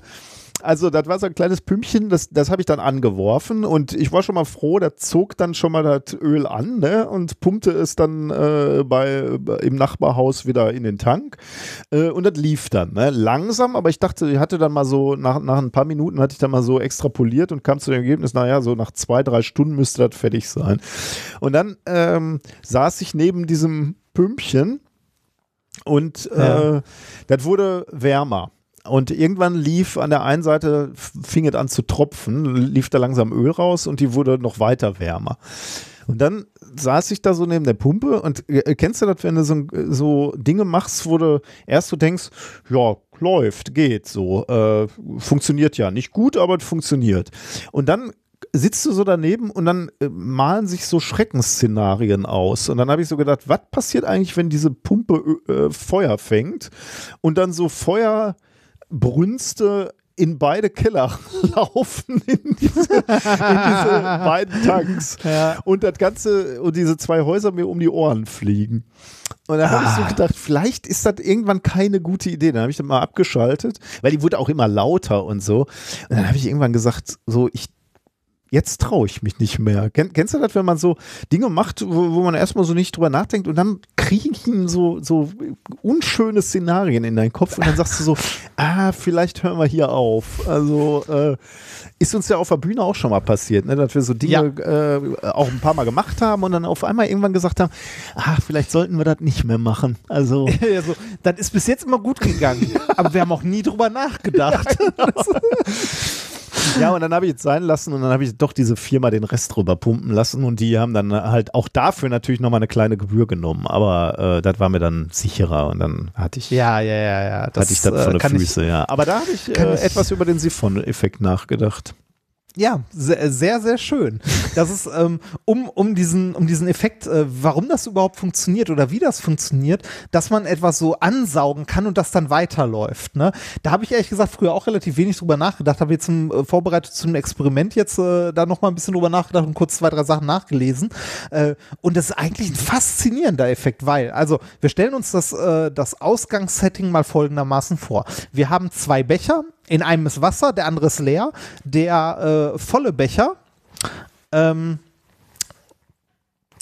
äh, stellen wir uns mal vor, der steht auf einem kleinen Podest, also höher als der leere Becher. Ja? Oder die können auch auf gleicher Höhe stehen, aber dann laufen die halt nur halb leer. Dann ist es nicht so schön, so anschaulich. Ja, Ne? ja. Ähm, so, dann ähm, steckt man da einen Schlauch rein, äh, saugt etwas an, dass es einmal über die Kuppe oben drüber Mhm. geht. Also ne, man, man macht den Schlauch von dem oberen in den unteren Becher, saugt es an und so, dass es einmal anfängt zu fließen und dann fließt es, also wenn man es einmal rausgesaugt hat, so lange weiter, bis ähm, die, äh, ja, die, die, der Höhenunterschied ausgeglichen ist. Vielleicht stellt man sich doch am besten zwei Becher vor, die auf gleicher Höhe nebeneinander stehen. Das ist, glaube ich, doch besser. Also dann, dann Ja. kann man es besser erklären. Ähm, also ne, man, man saugt es an und dann fließt es von dem vollen in den leeren Becher so lange, bis beide, ähm, also bis beide Becher halb voll sind. Dann hört es auf. In dem Moment. Ja. Wo Mhm. halt der, der Höhenunterschied äh, zwischen den Flüssigkeiten ja. ausgeglichen Ja. ist. Genau. So, jetzt könnte man sich fragen, warum? Also warum passiert das überhaupt? Ne? Also wa- warum, warum fließt das weiter? Warum hört das nicht auf? Was, welcher Effekt äh, kommt da zum Tragen? Und das ist schon richtig gesagt, das ist der Siphon-Effekt.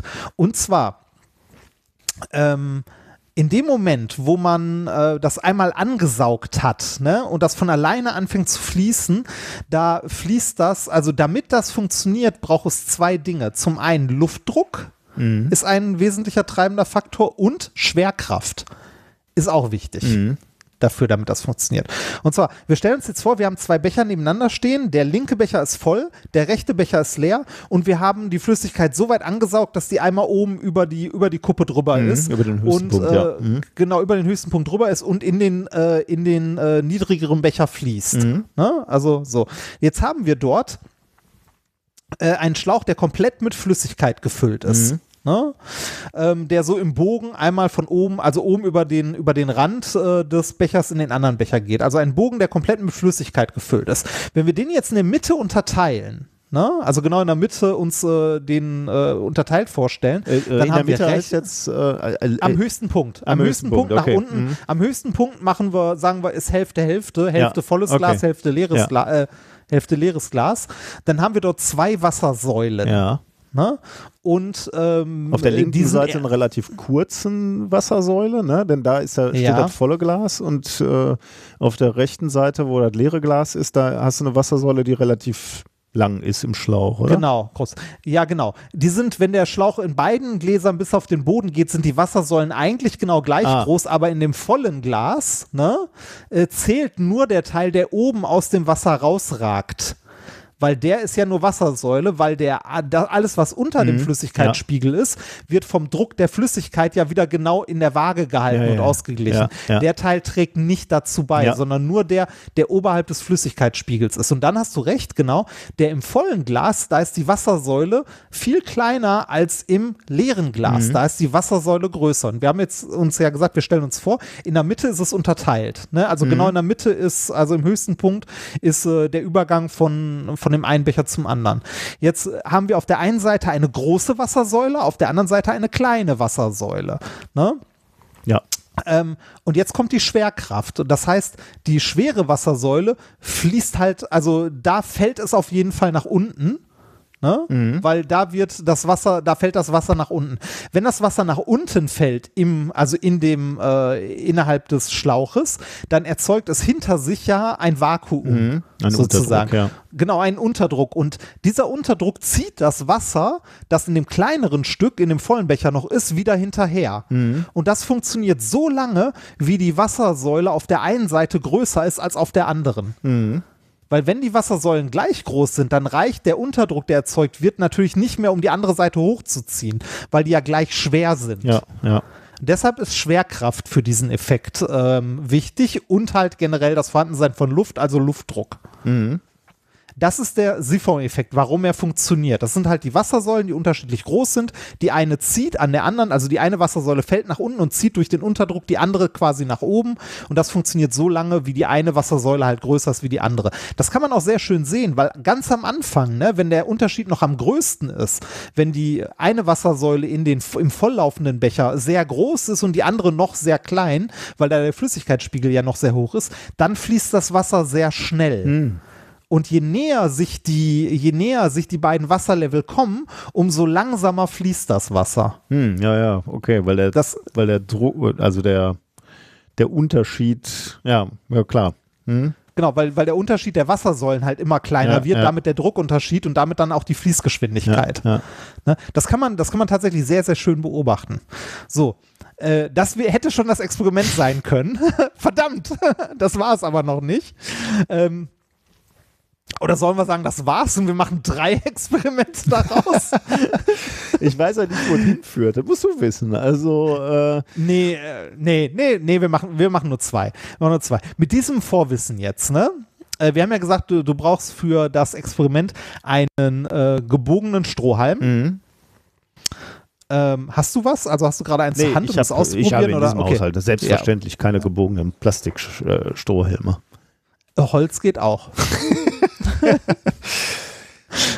Ein Stück Schlauch geht auch tatsächlich, aber nicht so gut. Also äh, richtig gut geht das, wenn ihr das mit äh, tatsächlich diesen gebogenen Strohhalmen ausprobiert. Und zwar, ihr nehmt euch ein Glas, das randvoll ist mit Wasser, also wirklich bis zum Rand oben voll, nehmt den gebogenen Strohhalm, so wie ihr ihn auch in Trinkrichtung reinstecken würdet, ne, also das kurze gebogene Ende nach oben und äh, ihr müsst den Strohhalm kürzen. Und zwar so, dass wenn ihr ihn in das Glas äh, reinpackt, ne, das mit, die, mit dieser geriffelten, also mit der Biegstelle aufliegt auf dem Rand. Ne, Also Okay. entweder muss das Glas groß genug sein oder ihr müsst den einfach Okay. in der Hälfte abschneiden, okay. sodass der nicht auf den Boden kommt. Ja, Ne? ja. So, dann so, noch nicht ins Wasser stecken, sondern ihr habt da de, das volle Glas Wasser. Jetzt haltet ihr mit eurem Finger den, ähm, den Strohhalm zu, da wo ihr trinken würdet. Ne? Ah, Also Finger drauf. Ne? jetzt ahne ich Dann- was. Ja, Genau, ihr haltet den Finger drauf. Dann steckt ihr das Ganze ähm, ins Wasser rein, also die, die, das andere Ende, und zwar so weit, dass der Knick des Strohhalms genau auf dem Rand liegt. Ihr haltet aber immer noch euren Finger vorne auf die Öffnung und haltet das zu. Ne? Ja. Und wenn man jetzt den Finger wegnimmt, wenn der Strohhalm schon drin steckt, dann fängt tatsächlich an, das Wasser aus dem oder was auch immer man in dem, äh, äh, in dem Glas hatte, rauszulaufen. mhm. Von alleine. ohne dass man dran ziehen Ohne dass man es ne? ansaugen Ja, muss. Ja, ja. Genau. Warum ist das so? Hast du eine Idee? Äh, also in dem Moment, wo du den Finger wegnimmst, schießt der, der, die Wassersäule in dem, in dem Glas. Also da ist dann der Strohhalm, der ist dann mit Luft gefüllt und nicht mit Wasser. Und in dem Moment, Ja. wo du den Finger wegnimmst, schießt der, äh, schießt in den Strohhalm dieser, diese, ja, das Wasser rein. Die Flüssigkeit, genau. Und wahrscheinlich hat die so viel Schwung, wenn die oben ankommt, dass sie halt über den Knick drüber schießt, ne? Und dann äh, Richtig. ab dann fängt das äh, Fängt Siphonieren Siphon, an. genau, da fängt der Siphon-Effekt ab. Die Frage wäre jetzt noch, wo kommt dieser Schwung her? Tja, gute Frage. Es ist egal, wie schnell wir den ins Wasser tun. Wir können den ganz langsam reintun und dann den Finger wegnehmen und trotzdem wird es von alleine fließen. Der Punkt ist der, wenn wir äh, den Finger vorne drauf haben und dann den Strohhalm ins Wasser tauchen, ne? Dann ist das ja wie eine Taucherglocke. Mhm. Ne, also es fließt ja kein Wasser in den Strohhalm, aber Trotzdem erhöht sich der Druck auf die Luft da drin. Ja. Ne, weil wir den ja, also weil, weil ja da, der, genau das Wasser, der Wasserdruck da drauf lastet und die Luft wird ein bisschen komprimiert. Mhm. Weil Luft ist ja komprimierbar im Gegensatz zu Wasser, wird ein bisschen komprimiert und in dem Moment, wo du den Finger wegnimmst, ist die, also kann die Luft entweichen. Ähm, Ah, Und, äh, aber besser da da, kommt der- wo, da, wo da, genau. Also durch den Druckabfall da drin, ähm, wurde die, äh, das Wasser wurde ja vorher ein bisschen weggedrückt von der Luft. Mhm. Ne, dadurch, dass die Luft komprimiert wurde, wurde da eine Kraft ausgeübt.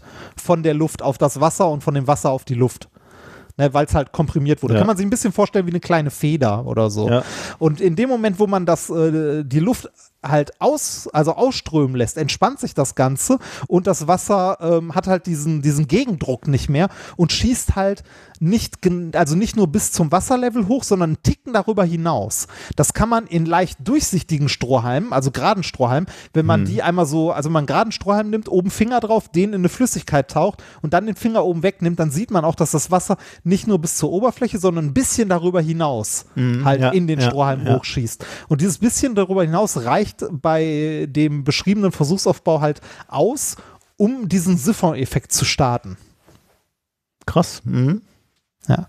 Und bei der nächsten Variante dieses Experiments bauen wir uns so aus so einem Strohhalm so etwas, wo man es nicht mal vorne zuhalten muss, sondern einfach nur ins Wasser steckt und es von alleine anfängt Ah, zu da bin ich laufen. mal gespannt. Das, das habe ich mir nämlich mal als 3D-Druck irgendwo runtergeladen und ausgedruckt. Aber das hat mehr, mehr schlecht als recht funktioniert. Äh, da bin ich Ma- gespannt. Ja, das machen wir beim nächsten Mal. Ja, besorgt euch, besorgt euch von irgendwelchen äh, Leuten dafür Strohhalme. Aber das können wir doch beim Stream auch gut machen, oder? Ja, da, äh, stimmt, äh, stimmt. Das können wir einfach im Stream. Stimmt, das machen wir im Stream. Ich habe noch ein paar Strohhalme hier, dann basteln wir das mal für den Stream. Äh, dann, Nächsten Montag. Äh, das, ist, ja- das wird ja eher visuell, bevor wir uns wieder was abbrechen, um das zu erklären. Äh, vielleicht ja, wollte gerade sagen, dann, dann könnte ich das von heute auch noch mal zeigen. äh, ich versuche auch nochmal Strohhelme hier aufzutau äh, auf, auftauchen zu lassen, dann kann ich das auch mitmachen. Ich kann dir welche schicken, wenn du Nee, möchtest. das brauchen wir nicht. Dann wird es noch äh, brutaler, schlimmer. die, die, die Klimabilanz. Nee, ich werde schon irgendwas finden. Ähm, wenn wenn ich dran denke, äh, bringe ich auch mal dieses Teil, was ich da mal ausgedruckt äh, habe, mit ähm, 3D gedruckt habe, was eigentlich auch äh, selb, selbst siphonierend sein sollte, aber Ja. äh, nicht so richtig fu funktioniert hat. Äh, vielleicht lernen wir dann ja noch raus, was ich falsch gemacht habe oder was, was das Problem war. Cool, freue ich mich schon Ah. drauf. Ja. Bitte, bitte. Dann machen wir mal ein bisschen Musik. Äh, du hast nämlich noch was, Ja. oder wir haben was zugeschickt bekommen, glaube ich, ne? Richtig, genau. Das erste haben wir zugeschickt bekommen, das zweite habe ich gefunden, äh, was wir heute in der Sendung haben. Dazu muss ich aber auch noch was erzählen zu dem zweiten. Aber das erste spielen wir einfach so, ne? Das Es erste spielen wir einfach so, das haben wir zugeschickt bekommen. äh, Hotspots heißt es und ist ein Remix von unserer Bundeskanzlerin, die wir vermutlich alle Ja. sehr vermissen werden, wenn sie erstmal weg ist. Äh, geschickt ja, ich von, glaube auch. von Daniel. Glaube ich, ne? Ja, genau, von Daniel. Äh, kann sein, ja. Müsste in den Shownotes stehen. Viel Spaß damit. Ja, meine Damen und Herren, wir haben ähm, deutlich noch einmal gemacht, worum es geht. Jeder Kontakt, der nicht stattfindet, ist gut. Jeder Kontakt, der nicht stattfindet, ist wichtig. Jeder Kontakt, der nicht stattfindet, ist gut für die Bekämpfung der Pandemie. Pandemie. Jeder Kontakt, der nicht stattfindet, ist gut. Jeder Kontakt, der nicht stattfindet, ist wichtig. Jeder Kontakt, der nicht stattfindet, ist gut für die Bekämpfung der Pandemie. Pandemie. Wir haben neue Empfehlungen, auch gerade in Hotspots, Hotspots, ähm, Hot, Hot, Hot, Hotspots, Hotspots. auch gerade in Hotspots, Hotspots, Hotspots, unsere Hotspot-Strategie. Also der, der Punkt ist, jeder Kontakt, der nicht stattfindet, ist gut. Jeder Kontakt, der nicht stattfindet, ist wichtig. Jeder Kontakt, der nicht stattfindet, ist gut für die Bekämpfung der Pandemie. Es reicht noch nicht. Jeder Kontakt, der nicht stattfindet, ist gut. Jeder Kontakt, der nicht stattfindet, ist wichtig. Jeder Kontakt, der nicht stattfindet, ist gut für die Bekämpfung der Pandemie. Hotspots. Jeder Kontakt, der nicht stattfindet, ist gut. Jeder Kontakt, der nicht stattfindet, ist wichtig. Jeder Kontakt, der nicht stattfindet, ist gut für die Bekämpfung der Pandemie. Unser Ziel muss ja sein, Jeder Kontakt, der nicht stattfindet, ist gut. Jeder Kontakt, der nicht stattfindet, ist wichtig. Jeder Kontakt, der nicht stattfindet, ist gut für die Bekämpfung der Pandemie. Okay, Dankeschön.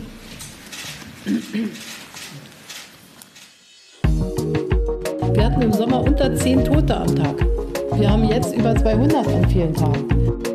Jeder einzelne Bürger kann durch das Vermeiden von zusätzlichen Kontakten äh, etwas erreichen und das rettet jedes Mal Menschenleben. Das ist ganz einfach so. Auch das muss man mit einbeziehen.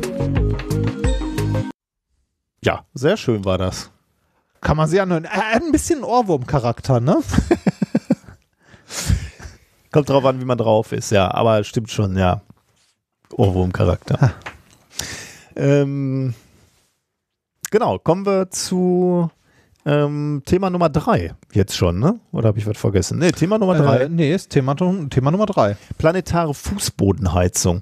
Ähm, ich muss mal wieder über was sprechen, über das wir super gerne sprechen. Und immer mal wieder, nämlich Planeten. Äh, das auch, ja. Aber äh, ich hänge es natürlich wieder ganz oben auf, nämlich die Drake-Gleichung. Haben wir schon so ganz Ah, oft drüber gesprochen. ja. Also der, der Versuch, irgendwas in eine mathematische Formel zu äh, packen, was uns ermöglicht abzuschätzen, wie wahrscheinlich es ist, dass es irgendwo intelligentes außerirdisches Leben gibt. Und äh, in dieser Drake-Gleichung gibt es einfach ganz viele Faktoren, die, die da berücksichtigt werden müssen. Und ähm, die offensichtlichste und ist, glaube ich, auch der, der erste Term, glaube ich, wenn ich mich nicht täusche, ähm, ist die Frage, ist ein Planet in der habitablen Zone? Äh, seines Sterns. Und was heißt habitable Zone? Im Wesentlichen, glaube ich, so definiert, dass man sagt, dass wesentliche Teile seiner, äh, seines Wassers auf der Planetenoberfläche flüssig äh, ist. Also zumindest teilweise, gelegentlich. Ähm, weil man davon ausgeht, das braucht man zum Leben. Also flüssiges Wasser Also, irgendwo. Äh, Genau, die Form von Leben, die wir damit meinen. Genau, ja, also ich glaube, die Drake-Gleichung Ja. wird schwierig, wenn wir jetzt über völlig anderes Leben Ja, nachdenken, ja. aber Äh, also wenn, wenn wir jetzt erstmal so äh, Humanoid-ähnliches oder, oder zumindest das, was sich hier so entwickelt hat, als Maßstab nehmen, ja.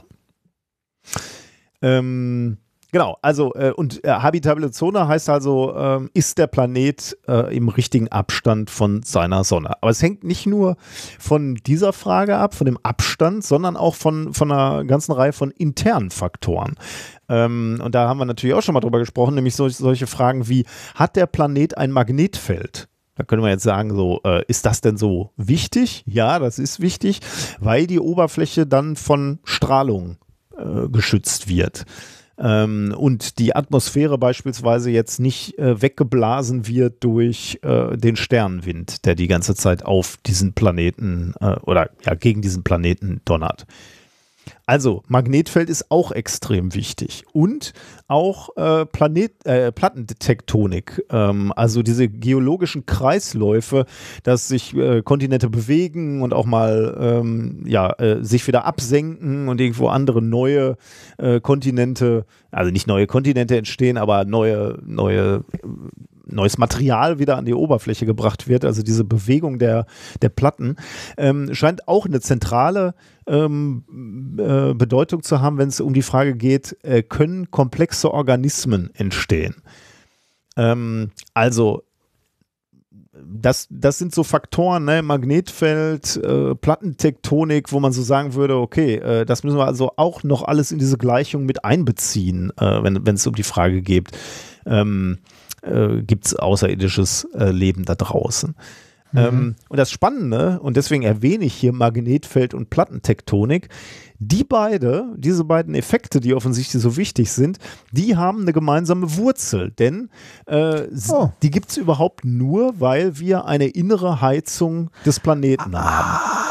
Äh, äh, ähm, äh, liegt, also liegt das äh, an dem, äh, also an dem rotierenden Genau. Metall? Ja, exakt. Ja. Okay.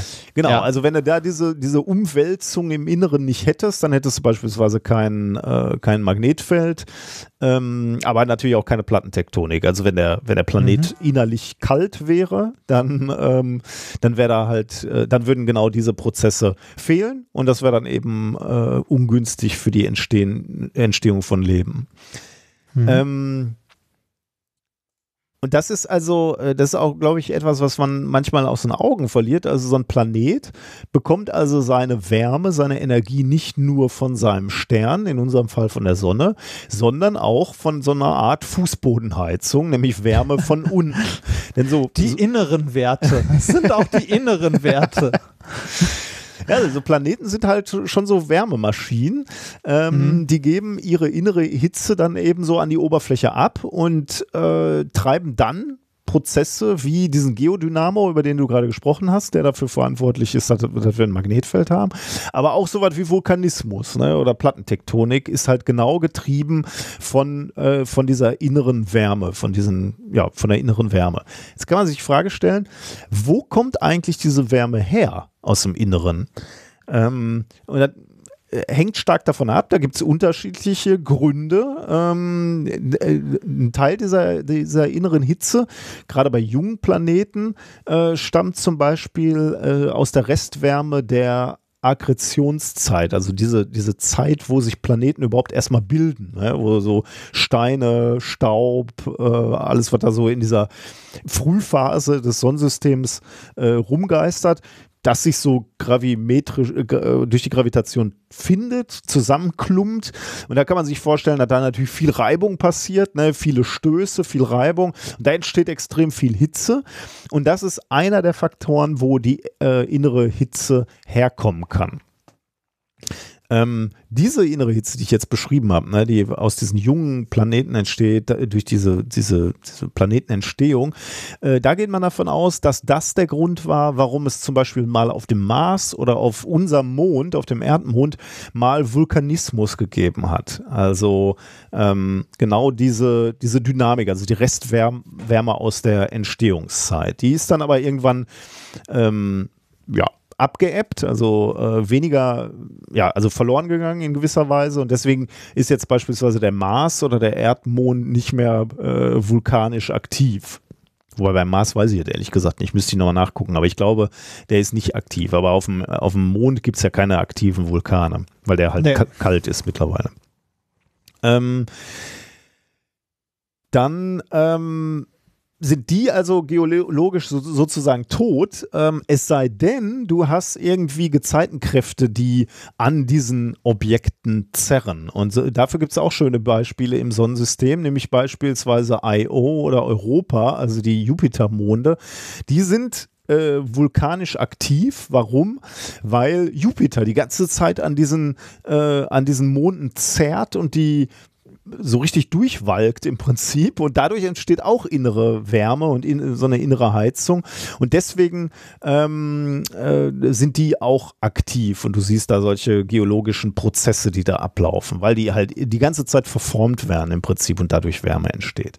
Das ist also die, die zweite Möglichkeit. Und die dritte Möglichkeit, und darum geht es jetzt ja eigentlich, sind, äh, und das ist auch der Grund, warum die Erde immer noch äh, so heiß innen drin ist und wir diese Fußbodenheizung haben, das sind radioaktive Zerfallsreaktionen. Das, das, wäre mein, das wäre mein nächster Tipp gewesen. So, ist da genug, ist da genug Zeug? Ja, äh, genau, Also, ja. Also, ja, doch, genug Zeug ist da, weil irgendwo muss das, was wir in die Reaktoren schmeißen, ja herkommen. Aber ist da genug Zeug nah genug zusammen? Das wäre die Frage. Offensichtlich, Also- ja. Also da zerfällt halt Zeug und dadurch wird Energie frei und genau diese Wärme reicht, also äh, offensichtlich reicht die Menge, um zumindest zu verhindern, dass, dass die Erde zu schnell innen drin abkühlt. Und was, was sind, was, was spielen da sich so für Prozesse äh, ab oder was ist da so der Ursprung? Das scheinen wohl so langlebige Radionuklide zu sein wie Uran oder Thorium oder sowas. Und das ist halt bei, bei der Erde der Fall. Ähm, und jetzt wird's spannend und wir nähern uns jetzt dem, äh, dem, dem Paper. Ähm, Uran und Thorium, das sind ja schon relativ schwere Elemente, ne? Die Ja. entstehen im, äh, im Weltall nicht überall, sondern die müssen ja erstmal gebacken werden oder die müssen erstmal entstehen. Und wo entstehen die? Die entstehen da, wo energiereiche ähm, Ereignisse stattfinden, sowas wie Neutronensternkollision oder wenn, wenn massenreiche Sterne kollabieren. Da entsteht Uran und Thorium. Und genau das ist jetzt der Ansatzpunkt von dieser Studie, die ich vorstelle. Die heißt Radiogenic Heating and its Influence on Rocky Planet Dyna Dynamos and Habitability ähm, vom äh, 10. November 2020, äh, veröffentlicht in The Astrophysical Journal Letters. Ähm, weil jetzt, jetzt, jetzt wird es natürlich spannend, ne, wenn man sagt, ähm, also wir, und wir interessieren uns für habitable Planeten und offensichtlich Mhm. brauchen wir da auch so eine innere Fußbodenheizung. Und wir wissen, ähm, diese, diese schweren Elemente, ne, die wir für, für diese radioaktiven Zerfallsprozesse brauchen, Uran und Thorium, die gibt es nicht überall. Ähm, die gibt es vielleicht nur in manchen Ecken unseres, äh, unserer Galaxie oder unseres Universums. Dann kann man ja sagen, okay, das grenzt natürlich ein bisschen die, die Suche nach Leben ein. Ne? Ähm, Hm. Wenn man weiß, man muss nur in gewissen Ecken gucken, wo, wo es möglicherweise genug von diesem Uranzeug gibt. Ähm, und genau das ist der Aufhänger, ähm, dass sie gesagt haben, okay, was würde denn eigentlich passieren, wenn es weniger ähm, äh, von, von, von diesen Ra- Radio, äh, also wenn, wenn, wenn es weniger von diesen radioaktiven Zerfallsprozessen gab. Und dann haben sie das mal simuliert mit einer Erde. Also sie haben die Erde genommen und haben gesagt, so, okay, jetzt simulieren wir mal durch. Ähm, sie haben einfach mal mehr und weniger von den radioaktiven Elementen äh, in, in den, in, ins Modell geworfen sozusagen oder in die Modellerde geworfen und sich ge- angeguckt, wie sich dann diese Hitzeproduktion ähm, ändert und haben dann festgestellt, dass sie da ähm, diese Hitzeproduktion zwischen äh, alles einstellen können zwischen 30 bis 300 Prozent des jetzigen irdischen Werts. Also ich, müsste man sich jetzt gucken, welche Randbedingungen da alle angenommen worden sind und so. Aber einfach nur mal, äh, um, um mal ein Gefühl dafür zu geben, also dadurch, dass sie an diesem Knopf rumgedreht haben, der mehr oder weniger Uran und ganze andere Zeug ähm, im Planeten angenommen haben, konnten sie halt sagen, irgendwo zwischen 30 und 300 Prozent des irdischen Wertes für diese Hitzeproduktion. Und dann haben sie sich angeguckt, was hat denn das eigentlich für einen Effekt dann auf den Planeten? Also wie sieht der denn aus? Wie lebensfreundlich oder nicht lebensfreundlich? Ähm, und es zeigte sich, dass die Erde halt ziemlich genau im optimalen Bereich liegt ähm, für Das, das immer, das ist immer aber faszinierend, ja, ne? Ja, genau, das ist immer faszinierend. Ne? So, so, es müssen 20.000 Sachen stimmen und bei der Erde passt's genau. Ja, Und zwar alle von diesen 20.000 Dingen. Ja. Ne? Und ja, und dann kann man natürlich sagen, äh, wenn die nicht stimmen würden, dann wären wir halt gar nicht da. Ne? Dann könnten wir uns Ja, darüber ja, gar nicht wundern, Das- aber genau, da denke ich auch wieder. Ne? Also, ähm, also diese, diese Menge an radioaktivem Uran und Thorium, die ist ziemlich genau äh, im, äh, im Mittel, ähm, weil sie sich dann halt angeguckt haben, wie, wie hätte sich die Erde entwickelt, wenn es nicht so wäre, wenn al- also zu wenig beispielsweise davon da wäre. Dann wäre die Erde ein absolut geologisch toter Planet. Dann hätten wir eben keine, ähm, ähm, keine, kein Magnetfeld und keine ähm, Plattentektonik und damit wäre der halt erkaltet und ja, geologisch tot. Wenn zu viel davon da gewesen wäre, dann hätten wir, wäre die, die Erde halt so eine Vulkanhölle, ne? Ohne, ähm, also äh, ja, also viel zu heiß, äh, extrem viele äh, Vulkanausbrüche, die eben auch Leben unmöglich machen würden. Ähm, ja. Das, ähm, Also- achso, übrigens, äh, also da- das fand ich übrigens auch interessant, wenn, wenn die, äh, wenn, wenn der Planet zu heiß wäre, also zu viel mit diesem äh, ganzen Uran und Thorium, dann hätten wir auch kein Magnetfeld. Also jetzt können, hätte man ja sagen können, okay, das Magnetfeld fehlt nur, wenn der, wenn der Planet zu kalt ist. Äh, aber wenn, wenn zu viele radioaktive Elemente äh, haben, gibt es wohl auch äh, kein, ähm, ähm, kein Magnetfeld, weil dann der Mantel, der Erdmantel sich zu sehr aufheizt, du einen extremen Vulkanismus hast, äh, aber dann gleichzeitig ein Wärmegefälle äh, fehlt zwischen, ähm, zwischen dem Kern des Planetens und der Oberfläche. Und das verhindert wiederum die Konvektionsströme im Kern. Und das wiederum führt dazu, dass du diesen Geodynamo nicht hast. Also in Krass. beide Richtungen hättest du eben kein Geodynamo und damit kein, kein Magnetfeld. Also du, die Temperatur im Inneren des Planetens muss schon ganz gut getroffen sein. Wie, wie viel äh, ist aber, ähm, äh, ja, nee.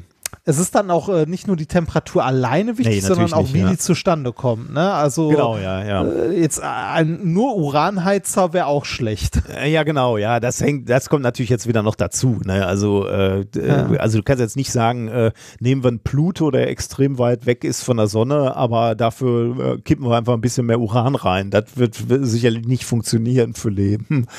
Ähm, Ja. ja, genau. Ähm, Ja, also äh, das war im Prinzip schon das Paper, aber das Spannende finde find ich halt, ähm, dass sie jetzt gesagt haben, okay, äh, das äh, grenzt also die Suche nach Leben im All ein bisschen ein, denn wir können uns schon mal die Region angucken, wo es viel Uran und Thorium gibt, ähm, wo, wo das äh, viel vorliegt und wo das, äh, wo daraus dann eben auch Planeten entstanden sein können. Und das ist dann jetzt die, die letzte Frage von dem Paper wie findet man da jetzt raus, wo Uran und Thorium im Universum zu finden ist? Ähm, wie, wie, kannst du das denn äh, auf die Distanz messen? Weil ähm, Strahlen tut er ja nichts. Genau, also, also so, nicht, so ein Planet, nicht ausreicht, exakt, also ja. leuchtet ja nicht, ne? Genau, das wäre jetzt mein, mein Hinweis noch gewesen. Also spektroskopisch ist ja immer dann schlecht, wenn nichts leuchtet, denn du kannst dir zwar abgestrahltes Licht angucken ähm, oder mit Tricks kannst du vielleicht ein, ein Objekt selber beleuchten mit irgendeiner bekannten Lichtquelle und guckst dir dann an, welches Licht absorbiert wird. Das würde natürlich ja. auch gehen. Aber auch das ist natürlich bei so Planeten schwierig. Also die Frage, wie findest du denn jetzt die Planeten, die, die vermutlich genug Uran und Thorium haben? Die Antwort ist, äh, du guckst dir nicht die Exoplaneten dafür an, sondern äh, du guckst dir indirekt die Sterne an, die die umkreisen. Denn du sagst einfach, ah. die sind natürlich aus der gleichen Urwolke entstanden. Und wenn die Sterne Signaturen zeigen von Uran oder Ja. Thorium, dann sagst du, dann werden die Planeten die in der gleichen Wolke entstanden sind, auch erhöhte oder richtige Mengen von, ähm, von diesen Elementen haben. Und Ja. jetzt wird es tatsächlich noch Ja, ein das, bisschen. das, na, Ja. aber das natürlich naheliegend, ne? Also der, der Stern muss ja irgendwie Teile davon haben, also zumindest muss da irgendwie was sichtbar sein, wenn, äh, also wenn die Planeten das haben, sollte das irgendwie im Stern auch zu finden sein. genau, ne? ja, ja. Also, ja. Tatsächlich sucht man jetzt wohl, ne, das, das letzte kleine Detail, ähm, man sucht jetzt offensichtlich äh, nicht nach, ähm, nach Uran und Thorium, weil das wohl im Spektrum ein bisschen schwierig zu äh, finden ist. Aber was man wohl ganz gut messen kann, ist Europium. Äh, und äh, das äh, wird wohl bei den gleichen Prozessen ähm, hergestellt, wo auch Uran und Thorium abfällt. Und deswegen kann man sagen, okay, wenn man Europium sucht oder findet in Sternen, dann ist das ein heißer Kandidat für ein Sonnensystem, ähm, wo möglicherweise günstige Bedingungen für Leben herrschen. Irre, ne? Hm. Ja, das finde ich Ja, schon wieder total irre. Also jetzt gucken wir nach Sternen, wo Europium zu messen ist und dann sagen wir, okay, die haben radioaktive Materialien und diese radioaktive Materialien, die brauchen wir auf Planeten, damit da bevorzugt Leben entstehen kann. Ah, finde ich total abgefahren. Ja, ist es. Also, äh, ich finde es überhaupt immer, also ich bin immer fasziniert oder ich bin immer wieder erstaunt, wenn, wenn man so an dem Punkt ist, so, äh, was alles an Zufällen zusammenkommen musste, dass, äh, Mhm. also dass es Leben, wie wir es halt haben, gibt, ne? Und an der anderen Seite dann wieder, ach komm, das Universum ist so fucking groß, da, ne? Also, äh, da ist dann auch egal, ne? Ja, ja. Ja. Was ich mich übrigens Schon- mal äh, auch frage, ne, bei diesem Thema. Also, ähm, also hier ist ja jetzt, also dam- damit Planeten entstehen können, wo, ähm, wo Leben entsteht, ne? Da müssen ja erst mehrere Generationen an Sternen durchgebügelt worden sein. Ne? Also äh, ganz a- im jungen Universum hast du nur Wasserstoff und Helium, sagen wir mal. Ne? Dann bilden sich die Ja. ersten Sterne. Äh, die fusionieren fröhlich ähm, äh, Wasserstoff zu Helium, aber auch ein bisschen was Schwereres. Ich weiß nicht, was entsteht so im, im Stern Eisen oder so. Und dann äh, ist irgendwann so die, das Ende dieser Sterne erreicht, die explodieren ähm, und das war dann erstmal für die Generation. Ne? Also Stern entsteht, kann ich mir irgendwie noch vorstellen. Wir haben diese Wolken aus Wasserstoff und Helium, die ballen, ballen sich zusammen, fusionieren ähm, und explodieren dann. Und dann fliegt die, die ganze Chose dir um die Ohren oder manche bleiben ja auch als braune Zwergen, als Klumpen zurück, so, aber jedenfalls, ja, das ist das Ende des, der ersten Generation. Jetzt kommt irgendwann die zweite Generation, die auch das Eisen noch nimmt und daraus die nächste Generation macht. Ne? Also all das, was auf unserem Planeten ist, diese ganzen äh, da haben wir hier Kohlenstoff und, und Silizium oder was auch immer, muss sich ja alles irgendwann mal gebildet haben. Was ich irgendwie komisch, also die Vorstellung für mich ist komisch, dass sich ja irgendwie diese Generation aus Sternen bildet, die blasen dann irgendwann auseinander oder kollabieren irgendwann und aus diesen Leichen, aus diesem, was, irgendwann mal auseinandergeflogen ist und, und explodiert ist, müssen sich ja wieder neue Sternsysteme bilden. Mhm. Ähm, Und irgendwie fehlt mir so die Vorstellung davon, müsste das nicht alles, also das Universum wird immer größer, irgendwo sind Sterne, die explodieren dann und alles fliegt auseinander. Warum gibt es dann irgendwann noch wieder so dichte Wolken, wo sich neue Sternsysteme rausbilden? Ähm, da fehlt mir irgendwie so die, äh, ver- verstehst du, was mein Problem ist irgendwie damit? ja.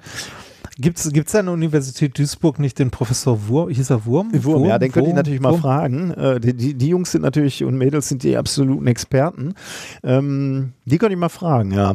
Oder falls ihr irgendwelche geilen Videos, deswegen spreche ich das jetzt gerade ein, äh, falls ihr mal so ein Video Ah. gesehen habt, wo, äh, wo man vielleicht so Generationen von Sternen kommen und gehen sieht, äh, das würde mich mal interessieren. Schickt mir mal einen Link. Also, damit ich mir das irgendwie vorstellen kann, dieses expandierende Universum und wo, wo ich das Gefühl habe, weil so ein Stern lebt ja einfach auch ewig. Ne? Da, in, in der Zeit Ja, ist ja so ein, so ein Ja. Universum schon wieder ein ganzes Stück größer geworden, dass sich trotzdem immer wieder so äh, Sterne zusammenfinden. Also, also Wolken, aus denen sich dann neue Sterne bilden. Das, da fehlt mir irgendwie die Vorstellungskraft. Würde ich gerne mal ein Video zu sehen.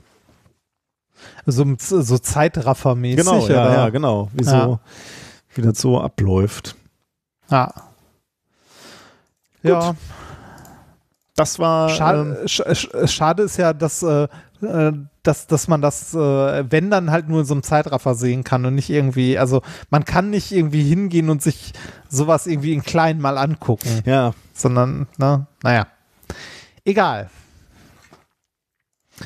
was So. hast du noch Schönes für uns? Äh, wir haben noch ein viertes Thema äh, und zwar entspann dich! Wir haben Stress. Oh Gott. Ne? Äh, ist, ein, ist ein kurzes Thema, aber, Aber schön. stresst. Nein, ist schön. Ja, Stress. äh, in diesem Thema, äh, Thema geht es um Stress und wie wir Stress erleben. Ne? Wir erleben Stress in einer Gruppe nämlich anders als alleine. Hm, okay. Äh, Ich frage mich gerade, ob also- ich das besser erlebe oder schlechter erlebe, Stress in der Gruppe. Ja, du, du, kannst, du kannst Stress dadurch, dass du in einer Gruppe bist, anders erleben, als wenn du alleine gestresst bist. Hm. Das kann, das kann aber, das kann positive und negative Seiten haben. Da kommen wir jetzt drauf. Und zwar, ähm, eine gute Gruppe kann das persönliche Stresslevel senken. Ne? Man steht nicht alleine vor der Riesenaufgabe, sondern man weiß, man hat, man ist Teil von einer Gruppe, ne, die dieses Problem angeht. Man hat vielleicht eins, also man denkt über eine Aufgabe nach, weiß bei einigen Stellen nicht, wie man weiterkommt, aber man hat so ein bisschen die Hoffnung, da ist ja noch ein anderer oder eine andere, die hat da wahrscheinlich eine Idee. Ne? Also so, so ein Team im Labor, da weiß man, man hat Leute, die man um Rat fragen kann ähm, oder man, äh, weiß nicht, macht in einem Team ein riesiges Projekt, aber man selbst hat nur die Verantwortung für einen kleinen Teil des Projekts. Ne? Oder man weiß, man hat Spezialisten da, die, die man nochmal fragen kann und so. Das würde ich sagen, ist alles eher was, was den persönlichen Stresslevel senken kann. Ja. Ne? Also eine, eine, Gruppen, Ja. eine Gruppendynamik, die den persönlichen Stresslevel senken kann. Andererseits kann eine soziale Gruppe aber auch Stress verursachen oder verstärken.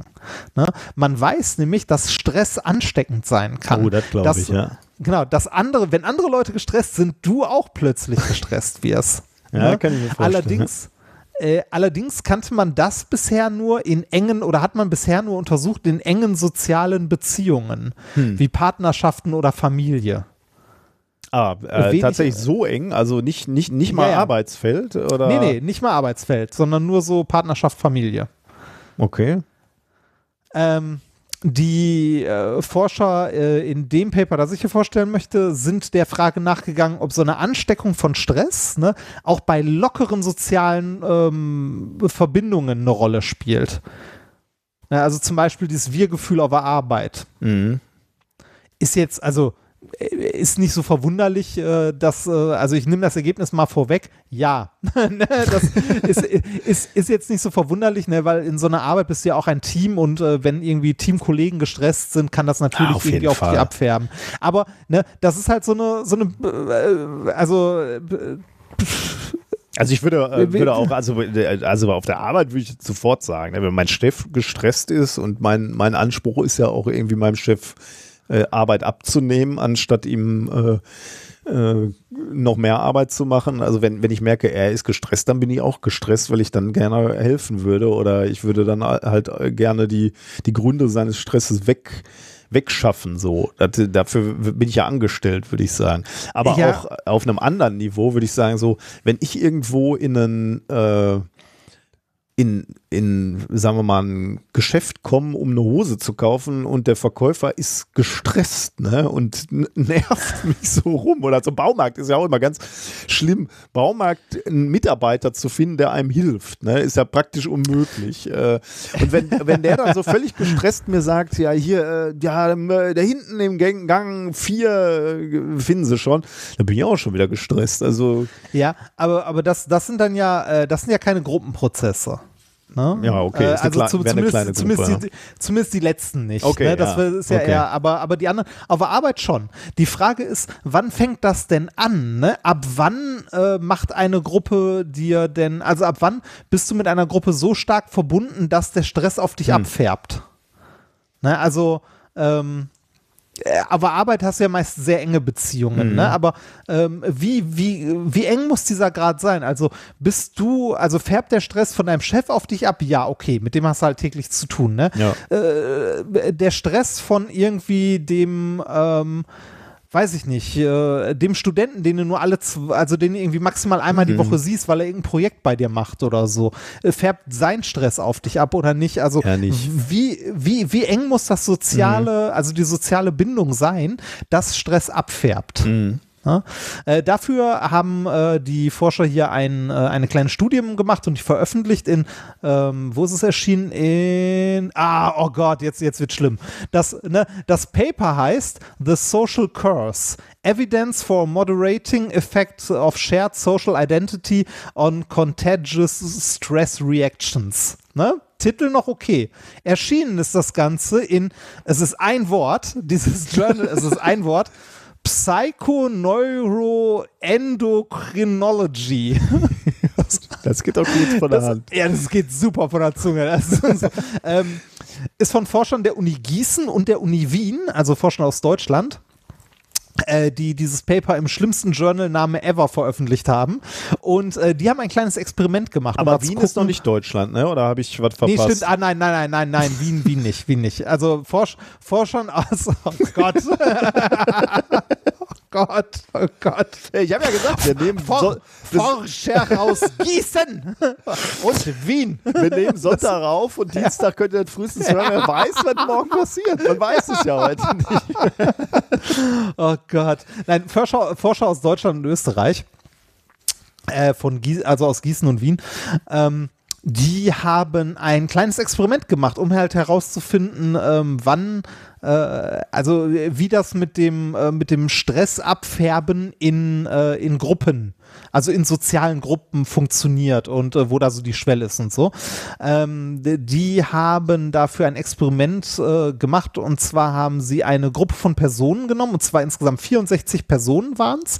Nur Frauen, wenn ich das richtig gesehen habe in den Methods in dem Paper. Ähm, warum auch immer, weiß ich nicht. Müsste ich vielleicht nochmal genauer nachlesen. Ähm, haben nur Frauen, also eine Gruppe aus nur Frauen, haben die in kleine Gruppen gesteckt von vier bis fünf Personen. Ne? Äh, diese Gruppen wurden dann unterschiedlich behandelt und zwar gab es sogenannte, also ohne dass die, ohne dass die äh, Probanden das natürlich wussten, gab es äh, Gruppen, die als Wir-Gruppen behandelt wurden, also in denen ein Gemeinschaftsgefühl erzeugt werden sollte und Gruppen, in denen das Individualgefühl, also das Gefühl des Individuums äh, verstärkt werden sollte. Also ich nenne die in meinen Aufzeichnungen Wir-Gruppen und, if, äh, und Ich-Gruppe. Okay. Ne, Also es gibt Wir-Gruppen und Ich-Gruppen. In den Wir-Gruppen war es so, dass ähm, alle zusammen in dem Versuchsraum an einem Tisch gesessen haben. Ne, immer als Gruppe angesprochen wurden, wenn irgendwas erklärt wurde oder so. Und äh, sie haben als Aufgabe bekommen, sie sollten sich als erstes überlegen, was sie als Gruppe gemeinsam haben, also was sie verbindet Ja. und was die Gruppe Ja. auszeichnet. Ne? So. In den Ich-Gruppen wurde genau das Gleiche gemacht, allerdings, also fast genau das Gleiche. Ähm, die Vorbereitung, also die, jetzt diese Einleitung war nur ein bisschen anders. Und zwar in den Ich-Gruppen saßen alle Personen an Einzeltischen, wurden jeweils immer nur als Individuum angesprochen, niemals als Gruppe. Und sollten sich halt als Aufgabe, als erste Aufgabe überleben, äh, überlegen, was sie als Individuum auszeichnet und von den anderen unterscheidet. Das ist ja irgendwie immer lustig, ne? Äh, Wir schön, stellen ne? uns ja immer die Frage, wie kann man sowas testen, ne? Wie, wie sieht das psychologische Setting aus? Und Ja. ich finde das ja immer total gut, wie die, wie solche Szenarien Ich finde das auch werden. super.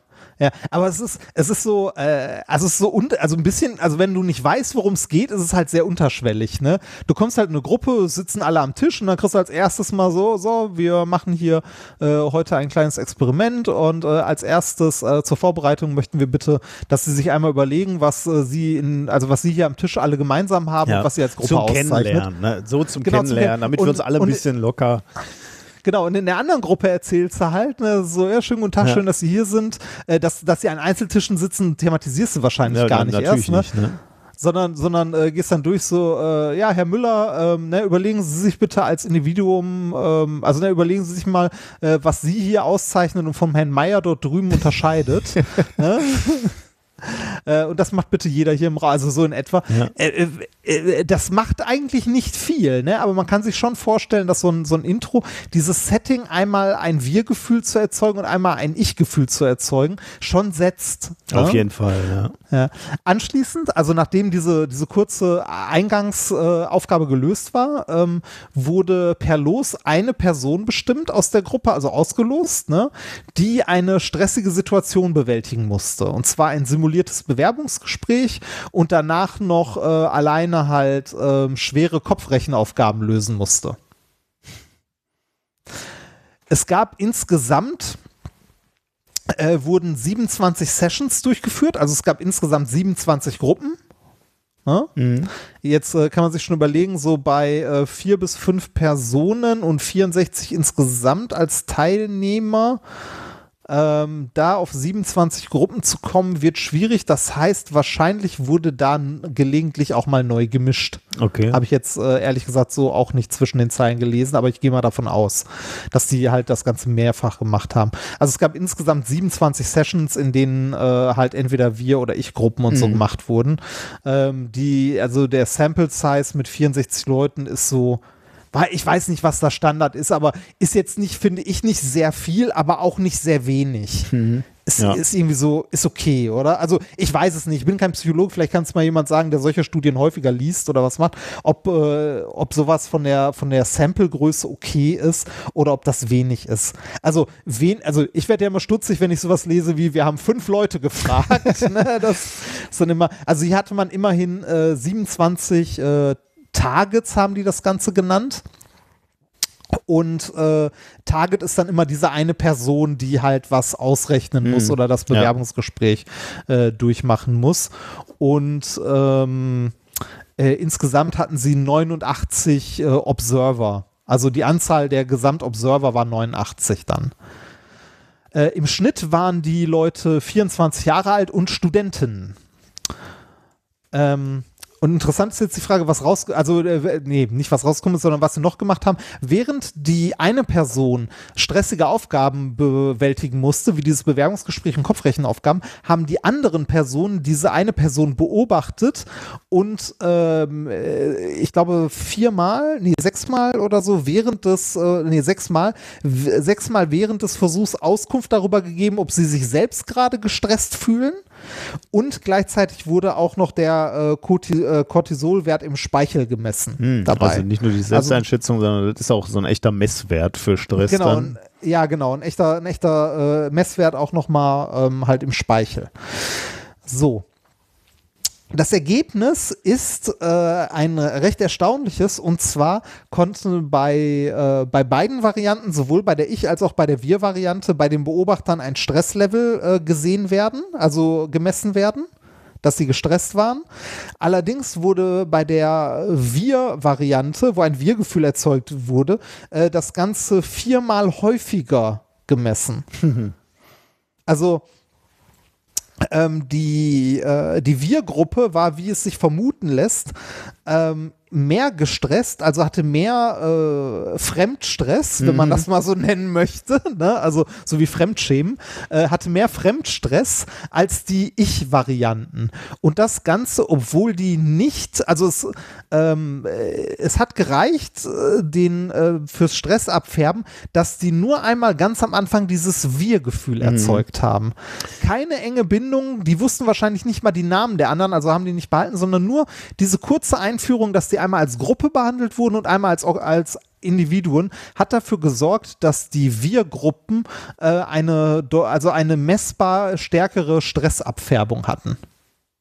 Aber du, du hattest gerade so äh, anfänglich äh, beim Thema gesagt, so, äh, ja, überrascht ja auch alles nicht. Äh, aber ich finde das ehrlich gesagt schon ein bisschen überraschend, weil ich würde sagen, also, ich meine, Stress ist ja auch immer so ein, oder kann zumindest ja auch so ein bisschen Angst sein oder so, ne? Also der, der Ja. Auslöser Angst sein. Und wenn, wenn ich jetzt in so einer ähm, individuellen, anonymen Gruppe wäre und dann, äh, ich habe so das Gefühl, einer wird da rausgezogen und der muss dann so fiese Ah. Aufgaben lösen, dann würde mich das in einer äh, in so einer Einzelkämpfersituation mehr stressen, als wenn ich in so einer netten Gruppe wäre, wo ich so das Gefühl habe, ja, wir gehören zusammen so und das äh, machen jetzt hier mal diesen Test so. Äh, also, dass ich dann so ein bisschen Rückendeckung von der Gruppe habe und mich nicht ganz so gestresst fühle, äh, wenn ich mich dann da blamier oder wie auch immer. Also so ein bisschen Ja, erstaunlich finde ich das schon. Also ähm, ich, ich verstehe natürlich, den Mecha der Mechanismus ist natürlich ein anderer. Ne? Ich sehe jemanden aus meiner Gruppe, der wird gerade gestresst und deswegen äh, stresst mich das auch. Und in der Individualgruppe sage ich so, okay, da wird jetzt einer auseinandergenommen, aber ist mir ja egal, bin ja nicht ich und äh, Mit dem habe ich ja nichts mit gemeinsam. dem habe ich nichts zu tun. ne? Aber ich finde es schon äh, erstaunlich, dass sich das dann so auswirkt. Ähm, Ja, das stimmt. hätte, also, über hätte den- durchaus auch andersrum sein können. Stimmt, über den Aspekt hatte ich gar nicht nachgedacht dabei. Aber äh, ich meinte bei, bei diesem, äh, bei diesem äh, wenig verwunderlich, weil wir es ja irgendwie so aus dem äh, Gefühl, also aus dem Alltag irgendwie kennen, Okay, dass mhm. wenn jemand, der uns sozial nahesteht, also mit dem wir ein, äh, also mit dem wir in irgendeiner Form in einem in einer sozialen Verbindung stehen, dass es uns stressen kann, wenn diese Person Mhm. auch gestresst ist. Also ich merke das zum Beispiel äh, gerade jetzt im Homeoffice, wenn, wenn meine Frau halt zu Hause arbeitet, am Schreibtisch neben mir sitzt, wenn die gerade irgendwie einen stressigen Moment hat, fühle ich mich unwohl dabei.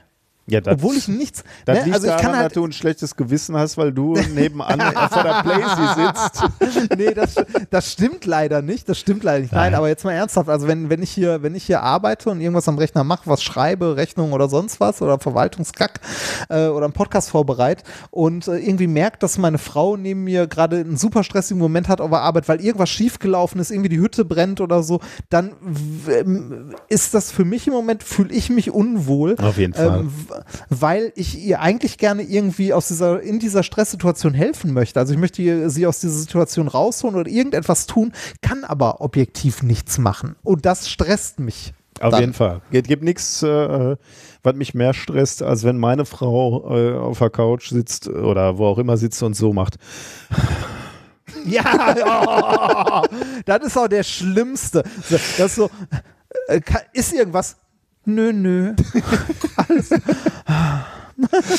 Und das höre ich halt durch Wände, durch Türen Ja. und dann weiß ich, äh, also Ja, und- und, dann, und- dann, dann kannst du halt auch, das, also nicht, dass ich es ignorieren wollen würde, aber das kann man auch nicht äh, äh, das geht ignorieren, nicht. weil man dann selber gestresst ist, ja. Also meine, also in, keiner kann mich so sehr stressen wie, äh, also ohne dass sie es will, aber meine Frau und ich glaube mein Chef. Beide können mich unglaublich stressen, wenn sie, äh, wenn, wenn, sie so Andeutungen, so subtile Andeutungen machen von Stress. Das lässt mich bei dir lässt mich das völlig kalt. Danke. Nein, Quatsch. Nein, das ist Das aber ist immer dieses, was habe ich gemacht? Was habe ich gemacht? Habe ich den Müll runtergebracht? Ich habe den Müll runtergebracht. Klodeck, Klodeckel ist unten. Hochzeitstag. Ist heute Hochzeitstag? ich kauf mal lieber Blumen.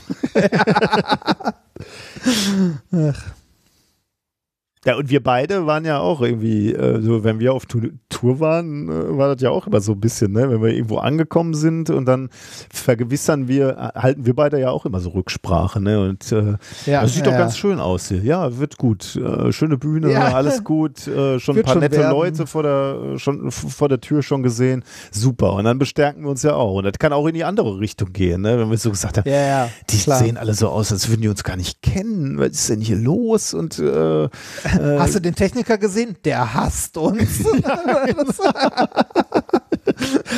Und dann reden Ja. wir uns auch in so eine, so, so, so eine Negativstimmung rein. Aber ich Ach, glaube, ich weiß, ich weiß nicht mehr, welcher Ort es war, aber wir waren bei der, bei der Tour, das war ein Ausverkauf, also ich weiß, dass es ein ausverkaufter, äh, also eine ausverkaufte Veranstaltung war mit irgendwie 300, 400 Leuten, aber es äh, im Rahmen der Veranstaltung wurde, wurden irgendwie vom Veranstalter war es, glaube ich, zehn Karten verlost und den hat so ein Kegelclub gewonnen. Also so ältere Damen, also so ältere Damen zwischen fün also 50 plus und die äh, hatten dann auch noch irgendwie ihre Ehrenplätze mit diesen zehn gewonnenen Karten mittendrin und wir saßen da und dachten so, oh Gott, die werden, also das hat mich gestresst.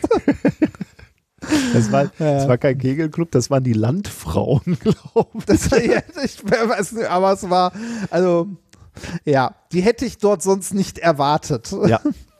Aber Und es ist witzig. Also es ist witzig, weil es waren irgendwie 400 Leute da, ne? aber stressen tun einen diese 10. ja, ja, ja, ja, das ist wirklich so, ja. Das ist aber auch, ja, auch so Kommentare und so, ne. Gibt 100 positive, aber die zwei, die dann äh, rumnöhlen und sagen, äh, Ja. Niklas ist nicht synchron. Ja, okay, da, das, ist, das geht einem ja nicht so ganz an die äh, Seele, weil Ja, da weiß man ja, das ist ein technisches Problem. Aber wenn, wenn einer schreibt, ich bin doof, äh, finde ich das jetzt nicht so schön. Das beschäftigt Ja, das mich dann. stimmt. Naja, Ja. genau. Ja, haben wir. Toll. Das waren vier Äh, schöne Themen, muss ich sagen, oder? Oder ja, äh, bist du noch nicht durch? Doch, ne? Äh, doch, doch, doch, doch, doch, ich bin durch. Ich bin durch.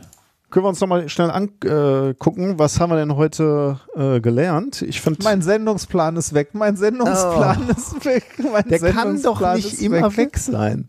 Der ist immer Wieso weg, immer? wenn wir an diesem Punkt ist der immer? Vil- Vielleicht bin ich einfach unvorbereitet. Ich bin gestresst. Wieso ist der denn immer weg? Dann muss doch irgendwo der Moment kommen, wo du sagst, so, ich bin mit meinem Thema fertig, scheißegal, ich klicke die- das Fenster zu hier. ja, ja, das, Weil das ist je- unterbewusst. Ja, Es Immer. ist fertig und ja. So, jetzt bin ich bereit.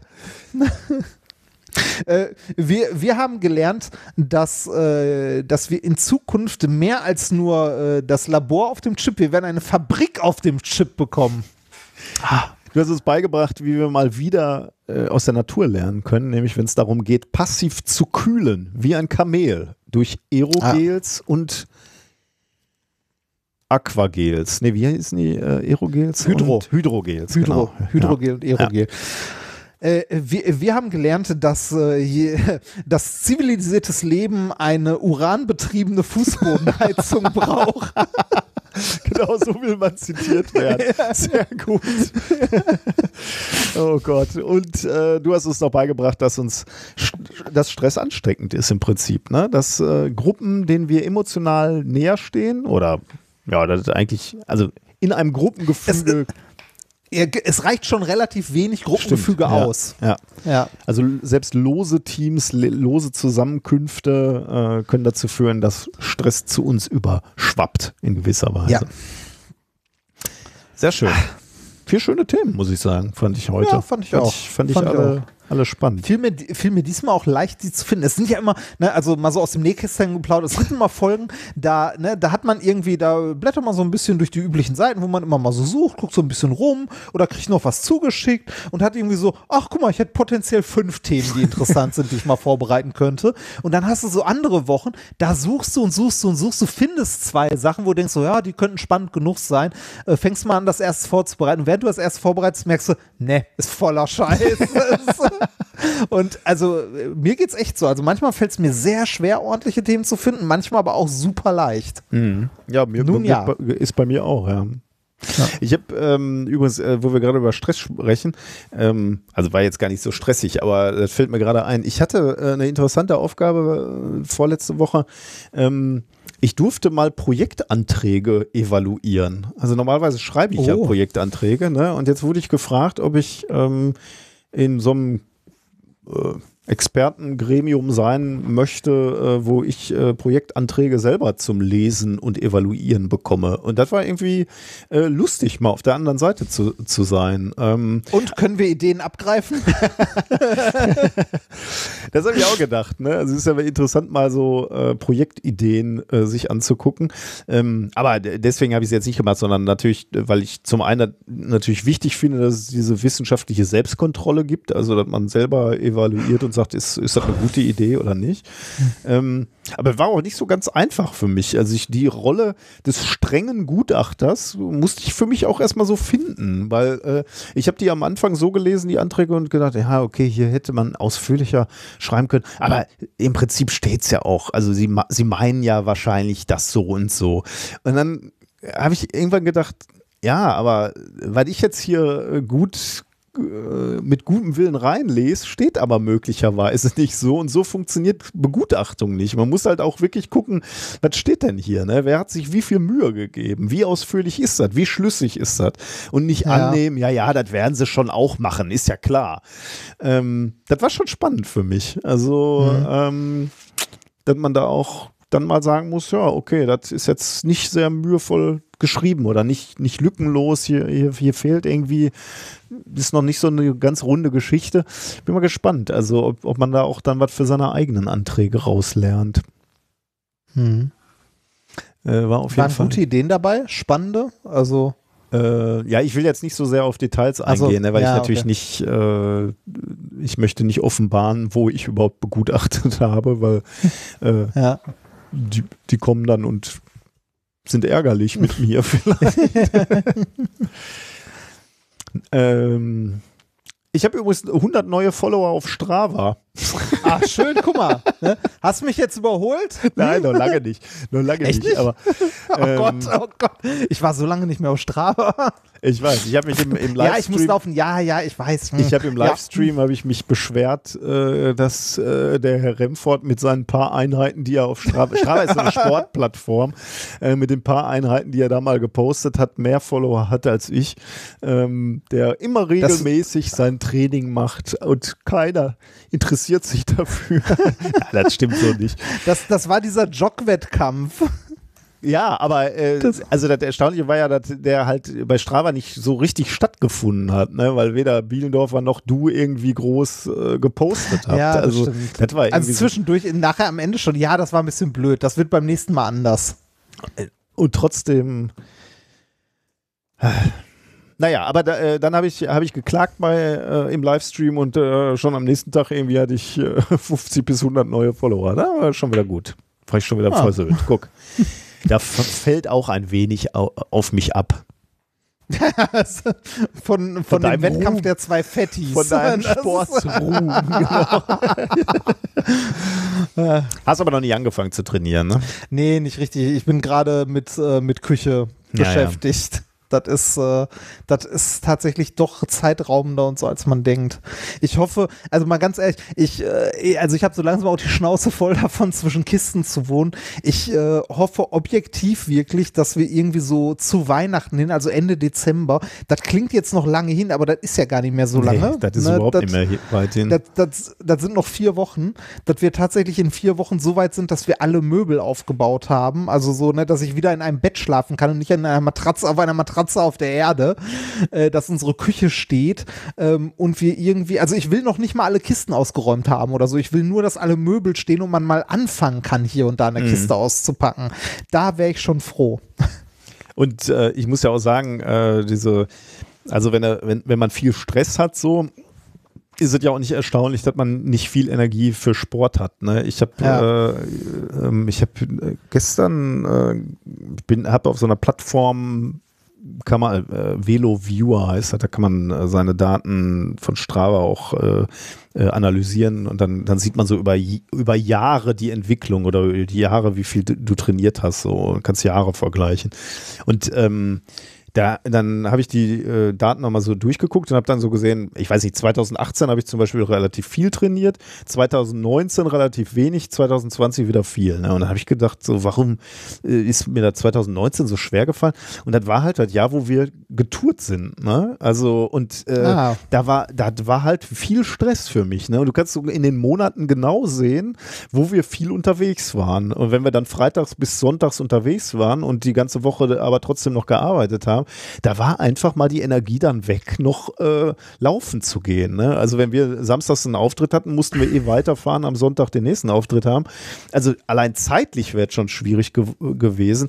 Aber ich hatte einfach auch keinen Biss mehr für sowas. Ne? Ja, also keine Energie mehr. also ne? morgens Das aufstehen, wenn du äh, äh, den Abend vorher mit Adrenalin auf einer Bühne standst, ist einfach wahnsinnig schwierig. Also und da sieht man halt, wie das auch alles in sich greift. Ne? Also wenn du einfach zu viel Stress in deinem Leben hast, dann reicht die Energie irgendwann nicht mehr für alles. Ja. Und das ist wirklich interessant zu sehen, wie so verschiedene, also Stressfaktoren in meinem Leben halt äh, permanent in so einer Interaktion sind und, und zerren an mir und an meiner Aufmerksamkeit. Also natürlich die Kinder, mit denen ich wahnsinnig viel ger gerne Zeit verbringe, die, aber das ist natürlich auch anstrengend und kostet Energie. Ne? Der Sport, den ich gerne machen will, äh, Podcasts und Streams, die Zeit kosten, die Arbeit, äh, die Partnerschaft, äh, alles Ich, braucht Zeit. Das Ey. ist schon ganz spannend irgendwie.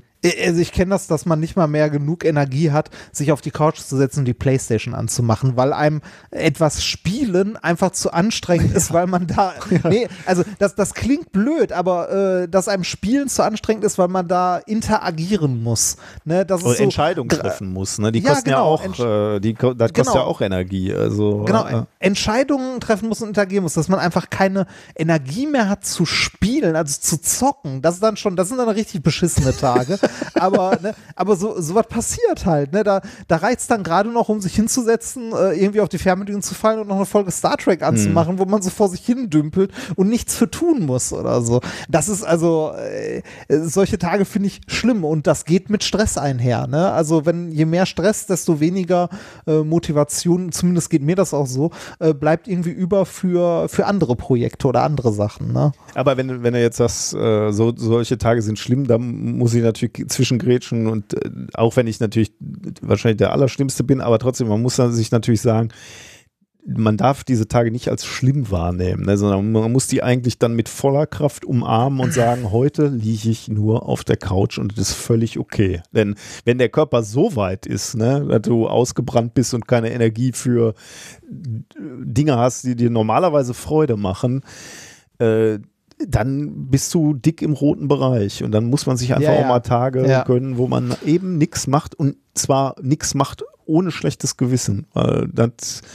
das ist mein Das größtes Problem. leicht. Ja, ja, das, ich aber weiß. das ist, ne, das, das ich ohne da- schlechtes Gewissen ist wichtig, aber das ist schwierig. Ich bin da der allerletzte, der das kann. Also ich, äh, ich rede hauptsächlich mit mir selber, weil ich, weil ich äh, ganz schlecht, also die, die Mentalität in dieser gesamten Familie ist nicht so, dass man äh, rumsitzt. Also meine Frau sitzt nie rum, äh, ich sitze eigentlich doch, nur. das rumsitzen schaffe ich, aber ohne schlechtes Gewissen schaffe ich nicht. Ich habe dabei, ich hab dabei halt durchgehend schlechtes Gewissen, aber das ist dann auch nicht geil, weil äh, das entspannt einen dann nicht. Genau, ja. Deswegen sage ich, halt wenn auch schon Kacke. rumsitzt, dann äh, wenigstens ohne schlechtes Gewissen. Ne? Das ist, Ja.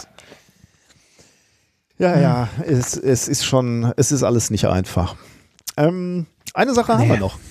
Wir haben Ja, noch bitte. den Schwurbel. Ach, stimmt. oh ja, Ähm, was haben wir diesmal? Wir haben etwas Schönes, äh, nämlich ähm, eine Webseite, die äh, schreibt sich ähm, J-A-I-I, genau, äh, www.jaii.de. J, J, J, J, Jai wahrscheinlich wieder irgendwas aus dem. Esoterischen. Äh, ich muss ganz ehrlich sagen, immer wenn ich so halb, äh, nur halb so hinguckt, sieht das ein bisschen aus wie Jail, äh, wie Englisch äh, Gef Gefängnis. Und das passt eigentlich ganz gut, weil, weil es ist eine äh, Partnervermittlungsseite, also äh, ja, so, so eine ähm, Partnervermittlungsseite für Schwurbler und Schwurblerinnen. Also wenn man da mal drauf geht. Spirituelle Singlebörse. Oh genau. Gott. Liebe ist alles, deine Dating-Community für Herzmenschen, Seelenpartner und ganzheitliche Partnersuche. Ist das nicht schön? Ja. Ach. Oh, fängt, äh, ich, ich sehe schon, die, die Überschrift ist, du warst schon immer irgendwie anders. deine, dein Herz voller, deine Gefühle größer, dein Wunsch nach Einlassen tiefer und deine Lust sinnlicher. Willkommen bei Jail. Jay. Jay. Jay. Das Ausrufezeichen dahinter macht es auch nicht besser, Stimmt, ne? ja, ja, stimmt. Das fällt mir auch gerade ein, ja. Krass, ja. Ähm, Eine einzige Art Co Community, Chats, äh, Chat-Blogs, Messenger-Forum, Angebote und Seminare. Da bin ich interessiert. Ja, das ist nämlich genau das Erstaunliche. Also das kommt so wie so eine Dating-Plattform daher. Ähm, und ähm, es sieht alles so schön ganzheitlich aus. Ähm, man fragt sich natürlich, wie viel äh, Leute hier dann wirklich, also ist die Community wirklich so groß? Also sucht man einen Partner dann wirklich so in diesem ESO-Bereich? Obwohl, ja, könnte man sich schon vorstellen, weil sonst findest du ja keinen. Also ähm, alle anderen würden ja wahrscheinlich schreiend weglaufen, wenn, wenn man dann mit diesem Geschwurbel anfängt. Aber hier könnte das vielleicht ähm, äh, funktionieren. Ähm, angeblich, habe ich gelesen, haben die 13.000 Mitglieder in der Datenbank. Äh, vielleicht zu, ja, vielleicht unterschiedliche äh, Zugriffe von, also Zugriffe von unterschiedlichen IPs oder so. Ich finde es auch ein bisschen komisch, weil ich habe mal geguckt, auf Twitter haben die auch einen Account und äh, auf Twitter äh, haben die 212 Follower. Das finde ich ja immer so, ich nenne das also immer diesen, diesen Abgleich unter den Plattformen. Äh, das ist mir auch schon immer aufgefallen, wenn, wenn so Podcaster behaupten, sie haben zwei Millionen Hörer, äh, der Twitter-Account hat aber nur 20 Follower, dann erkenne ich da eine gewisse Diskrepanz. Ähm, die natürlich auch daher rührt, wie gut oder schlecht du einen Twitter-Account bespielst. Aber Ja. so eine Diskrepanz spricht meistens dafür, dass äh, eine deiner Zahlen grob falsch ist. Ja. ähm, und auch hier finde ich ein bisschen komisch. 13.000 Mitglieder in der Datenbank und 212 Mitglieder, äh, Follower auf Twitter. Letzter Post bei Twitter, anderthalb Jahre her, ist schon ein bisschen komisch. Und was hier wirklich, worauf du, du gerade schon ganz gut hingewiesen hast, ist, ähm, diese Seite kommt hier so äh, biodynamisch daher, aber ähm, und, und heimelig und schön, aber sobald du auf irgendwas klickst, musst du eigentlich bezahlen. Also ähm, Ah. kostenlos registrieren und Herzmenschen finden. ja, es gibt einen ähm, Account, der äh, kostenlos ist, aber wie, wie so immer bei diesen Flirt-Sachen, da geht natürlich auch nichts wahrscheinlich, da findest du auch keinen. Und ansonsten musst du halt Mitglied werden. Gibt es gerade übrigens zum Corona-Rabatt äh, 50% reduziert. Ähm, da kannst du dann halt für 47 Euro, 50 Euro für 12 Monate kannst du dann, wenn du für 12 Monate gleich Mitglied wirst, kannst du da beitreten, diesem äh, System. Also äh, das geht einmal, wenn du Geld einwirfst und, und ich glaube, darum geht es hier hauptsächlich, das hast du gerade schon vorgelesen, sie wollen ihre Seminare verkaufen im Wesentlichen. Also du kommst für die Liebe, du bleibst für den Schwurbel.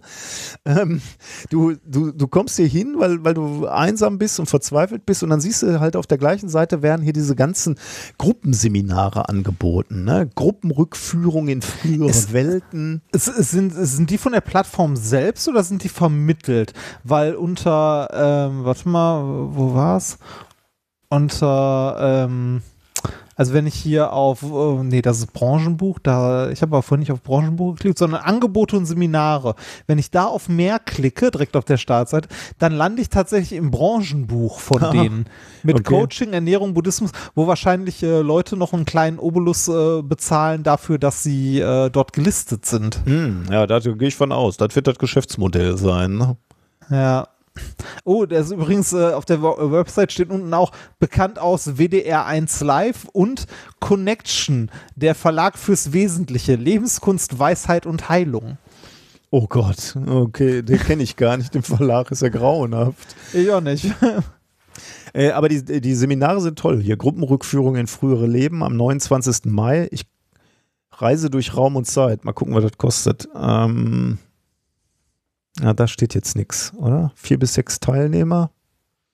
Hm, da sehe ich jetzt gerade keinen Preis. Ich hatte gestern mal auf irgendwas geklickt, das kostete irgendwie dann auch für so einen Samstagnachmittag 450 Euro. Euro. Ähm, Dynamische Beleuchtung. Was das alles gibt, circa Dauer eine Stunde. Steht da wenigstens, oh, 0 Euro. Das ist okay. Ja. Das ist, dann will ich ja gar nichts sagen. Dann kann ich mich mal dynamisch beleuchten lassen. Reinkarnationsausbildung von 10 bis 18 Uhr. Dann kannst du Reinkarnation. 250 Euro je Teil. Mhm. Und was ich auch noch spannend fand, war, äh, hier gibt es ein Forum, ne? Und da sieht man wieder, da, da kommt wieder eins zum anderen. Oben rechts äh, in dem Reiter kannst du auf Forum klicken. Und wenn du da drauf klickst, dann geht's äh, gleich wieder los. Ähm, warte mal, was hatte ich denn hier gefunden? Ähm, da sind nämlich die ganzen Corona-Leugner dann auch. Äh, ich weiß gar nicht, wo ich das gefunden habe. Aktuelles. Ah, hier, genau. Glaubt nur den offiziellen Quellen. Da geht's dann sofort los. Ähm, herrlich, wie sie uns verarschen, aber der Michel merkt ja eh schon lange nichts mehr. Und äh, inzwischen gibt es von Dr. Bakti und seiner Frau das Buch Corona-Fehlalarm mit hervorragenden Rezensionen und so weiter. Also Ja, da kommt ja. halt genau alles zusammen. Ne? Also da sind, äh, allein dann wird es irgendwie schon komisch, wenn mit solchen Leuten dann wieder Geld gemacht wird und da nichts raus, rausgelöscht wird, raus korrigiert wird. Ja. Schwierig, ja. Also, die Schwurbler treffen sich und verlieben sich untereinander. Ja, äh, sieht aber auch nicht sehr, sehr benutzerfreundlich aus, ne, dieses ganze Ding. Das so, weiß ich nicht. Okay, es gibt einen Link zu Facebook. Äh, ich, was, was ich bei solchen Seiten ja immer gerne mache, ist, ich gucke mal ins Impressum. Wer ist denn da der Verantwortliche? Äh. Ah, okay. J-Community, äh, CO Zahm und Zornig Werbeagentur. Michael Bertrams. Michael Bertrams verantwortlich. Wer ist das denn? Ich guck mal kurz. Michael Bertrams, der hat einen Wikipedia-Eintrag. Oh. Der Richter, aber das, äh, nee, das scheint ein anderer zu sein, oder? Deutscher Jurist, Präsident des Verfassungsgerichtshofs Nordrhein-Westfalen. das glaub ich eher nicht. Nee, glaube ich auch nicht. Es klingt äh, unwahrscheinlich, oder? Kolumnist für den Kölner. Stadtanzeiger. Ja, das, äh, hm. Michael Bertrams, spirituelle Lebensberatung. Guck mal. Da haben wir eine Website unter michaelbertrams.com. Sorry, Website under construction. Aber da steht seine Telefonnummer. Soll ich die mal? Vielleicht oh Gott. nicht. Nein, nein, nein, nein, nein. Aber ja, ist, äh, ne, das, ja. Es ist witzig, dass eine Partner Partnerbörse für. Es gibt für alles eine Partnerbörse. Ja. Offensichtlich, ja. Ja. Okay. Gut, dann sind wir durch. Äh, haben wir es wieder? Hausmeisterei noch schnell? Haben wir da irgendwas? Ah, ja, ich hatte mir noch was aufgeschrieben. Und zwar zwei kleine Dinge. Ähm, und zwar wurden, äh, ich weiß nicht, in einer, es kam in einer Mail oder so, äh, oder auch als Kommentar im Blog, ich bin mir gerade nicht mehr sicher, haben äh, ein, zwei Leute gefragt, ob wir nicht den, äh, den Audio des Twitch-Streams veröffentlichen können. Und das werden wir nicht tun, weil das äh, ist nicht, äh, also erstens ist das ein Videofeed, ähm, den wir da als Live-Feed machen. Das ist, äh, sich das anzuhören, ist komplett sinnlos, weil wir die ganze Zeit sagen, wie sieht man hier und ist man da und guck mal hier, ne, ist halt Video.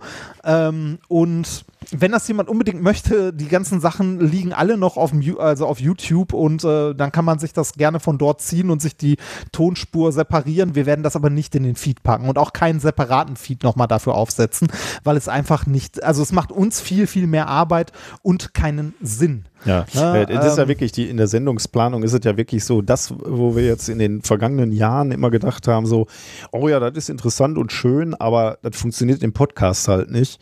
Ähm, das sind jetzt genau die Links oder äh, Webseiten, die wir uns in dem Stream angucken können. Und das ist wirklich visuell ausgewählt alles. Das meiste, Genau. würde ich zumindest sagen. Ähm, Genau. Und ge- deswegen, genau wie du gesagt hast, da würde ich mich wirklich schlecht fühlen oder wir uns schlecht fühlen, wenn wir das als Audio-File rauskübeln würden. Ja, es ist auch einfach, also das, das ist irgendwie, das ist wirklich ein gutes Stück mehr Arbeit und einfach das auch nicht wert, weil das, also das zu hören ist halt nicht sinnvoll.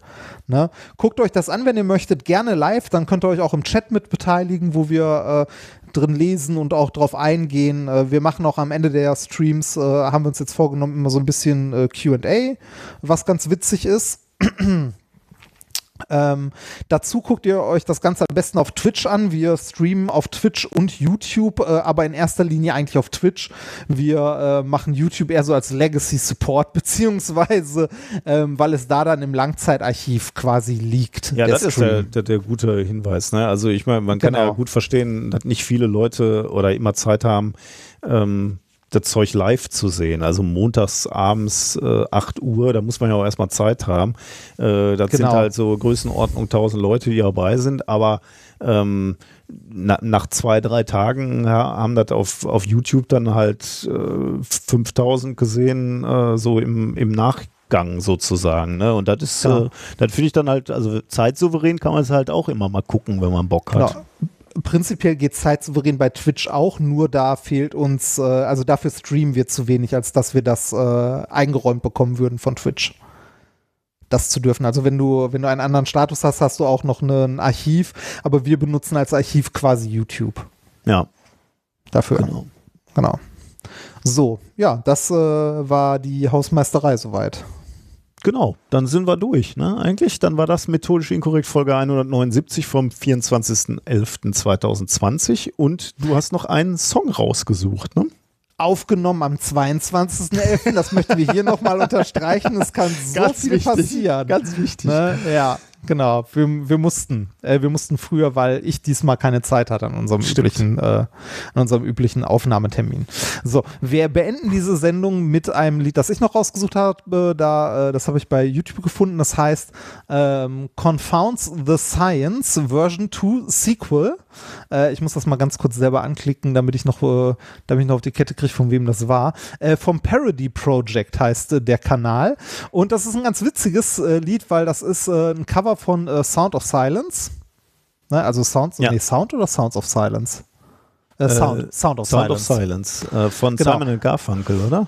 Ja, äh, das mag sein. Ja. ähm, äh, es, äh, es ist ein Cover, eine Parodie, sehr witzig. Ähm, äh, guckt euch das gerne auch auf YouTube an, wir verlinken das. Ähm, da kann man den Text nämlich auch mitlesen und mitsingen. Das ist ein Sing-Along. Und das Witzige ähm, an diesem Song ist, also es geht so ein bisschen äh, hier um, ähm, um den Klimawandel. Es ist eigentlich ein eher politischer Kanal, der sich über die Trump-Regierung ein bisschen auslässt und teilweise auch lustig, lustig macht. Die beiden Typen, die das singen, sind auch sehr witzig anzusehen, weil die sehr überspitzt machen. So mit Perücke vor so einem Mikrofon, mit äh, Weste und so. Also äh, ganz nett. Ähm, äh, das aber eigentlich Witzige ist, es gibt von diesem Song mittlerweile drei Versionen, weil die jedes Mal eine neue Version machen, wenn Trump irgendwas Dummes macht. Die haben jetzt, äh, ich habe äh, Part 2 genommen, weil es da halt um, äh, um Klimaschutz und so weiter ging. Part 3 ist äh, der aktuellste und auch sehr hörenswert. Da geht es nämlich um die aktuelle Wahl, also um das Wahlergebnis, Oh, cool. dass Trump nicht gehen will und so. Aber es ist immer das gleiche Lied, der Text ist halt immer nur anders. Das ist ganz witzig gemacht. Cool. Sehr, äh, sehr hörenswert. Ich bin Aber sehr, das war's dann auch. sehr gespannt. Ähm, Ja. ja, vielen Dank. Junger Padawan, geh zurück in deine Küche und werkel noch ein wenig. Ja, wenn ich, äh, wenn äh, die anderen mich noch mitspielen lassen, werde ich das jetzt tun. Wir sehen uns dann wieder in einer Woche im Livestream und hören uns wieder in zwei Wochen hier auf diesem Sendeplatz. oh Gott. Macht's Okay. gut. Bis dann. Tschüss. Tschüss.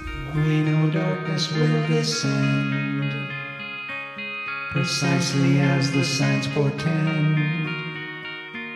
When all but 3% of scientists say we should have taken action yesterday.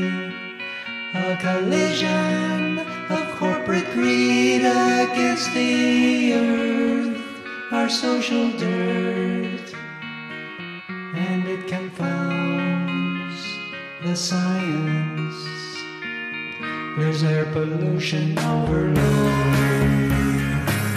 from life and fossil fuel. And while solutions are within our sight, we're doing nothing to avoid the plight. A catastrophe like we've never seen before stands at the door and it confounds the science. Extermination of the bee.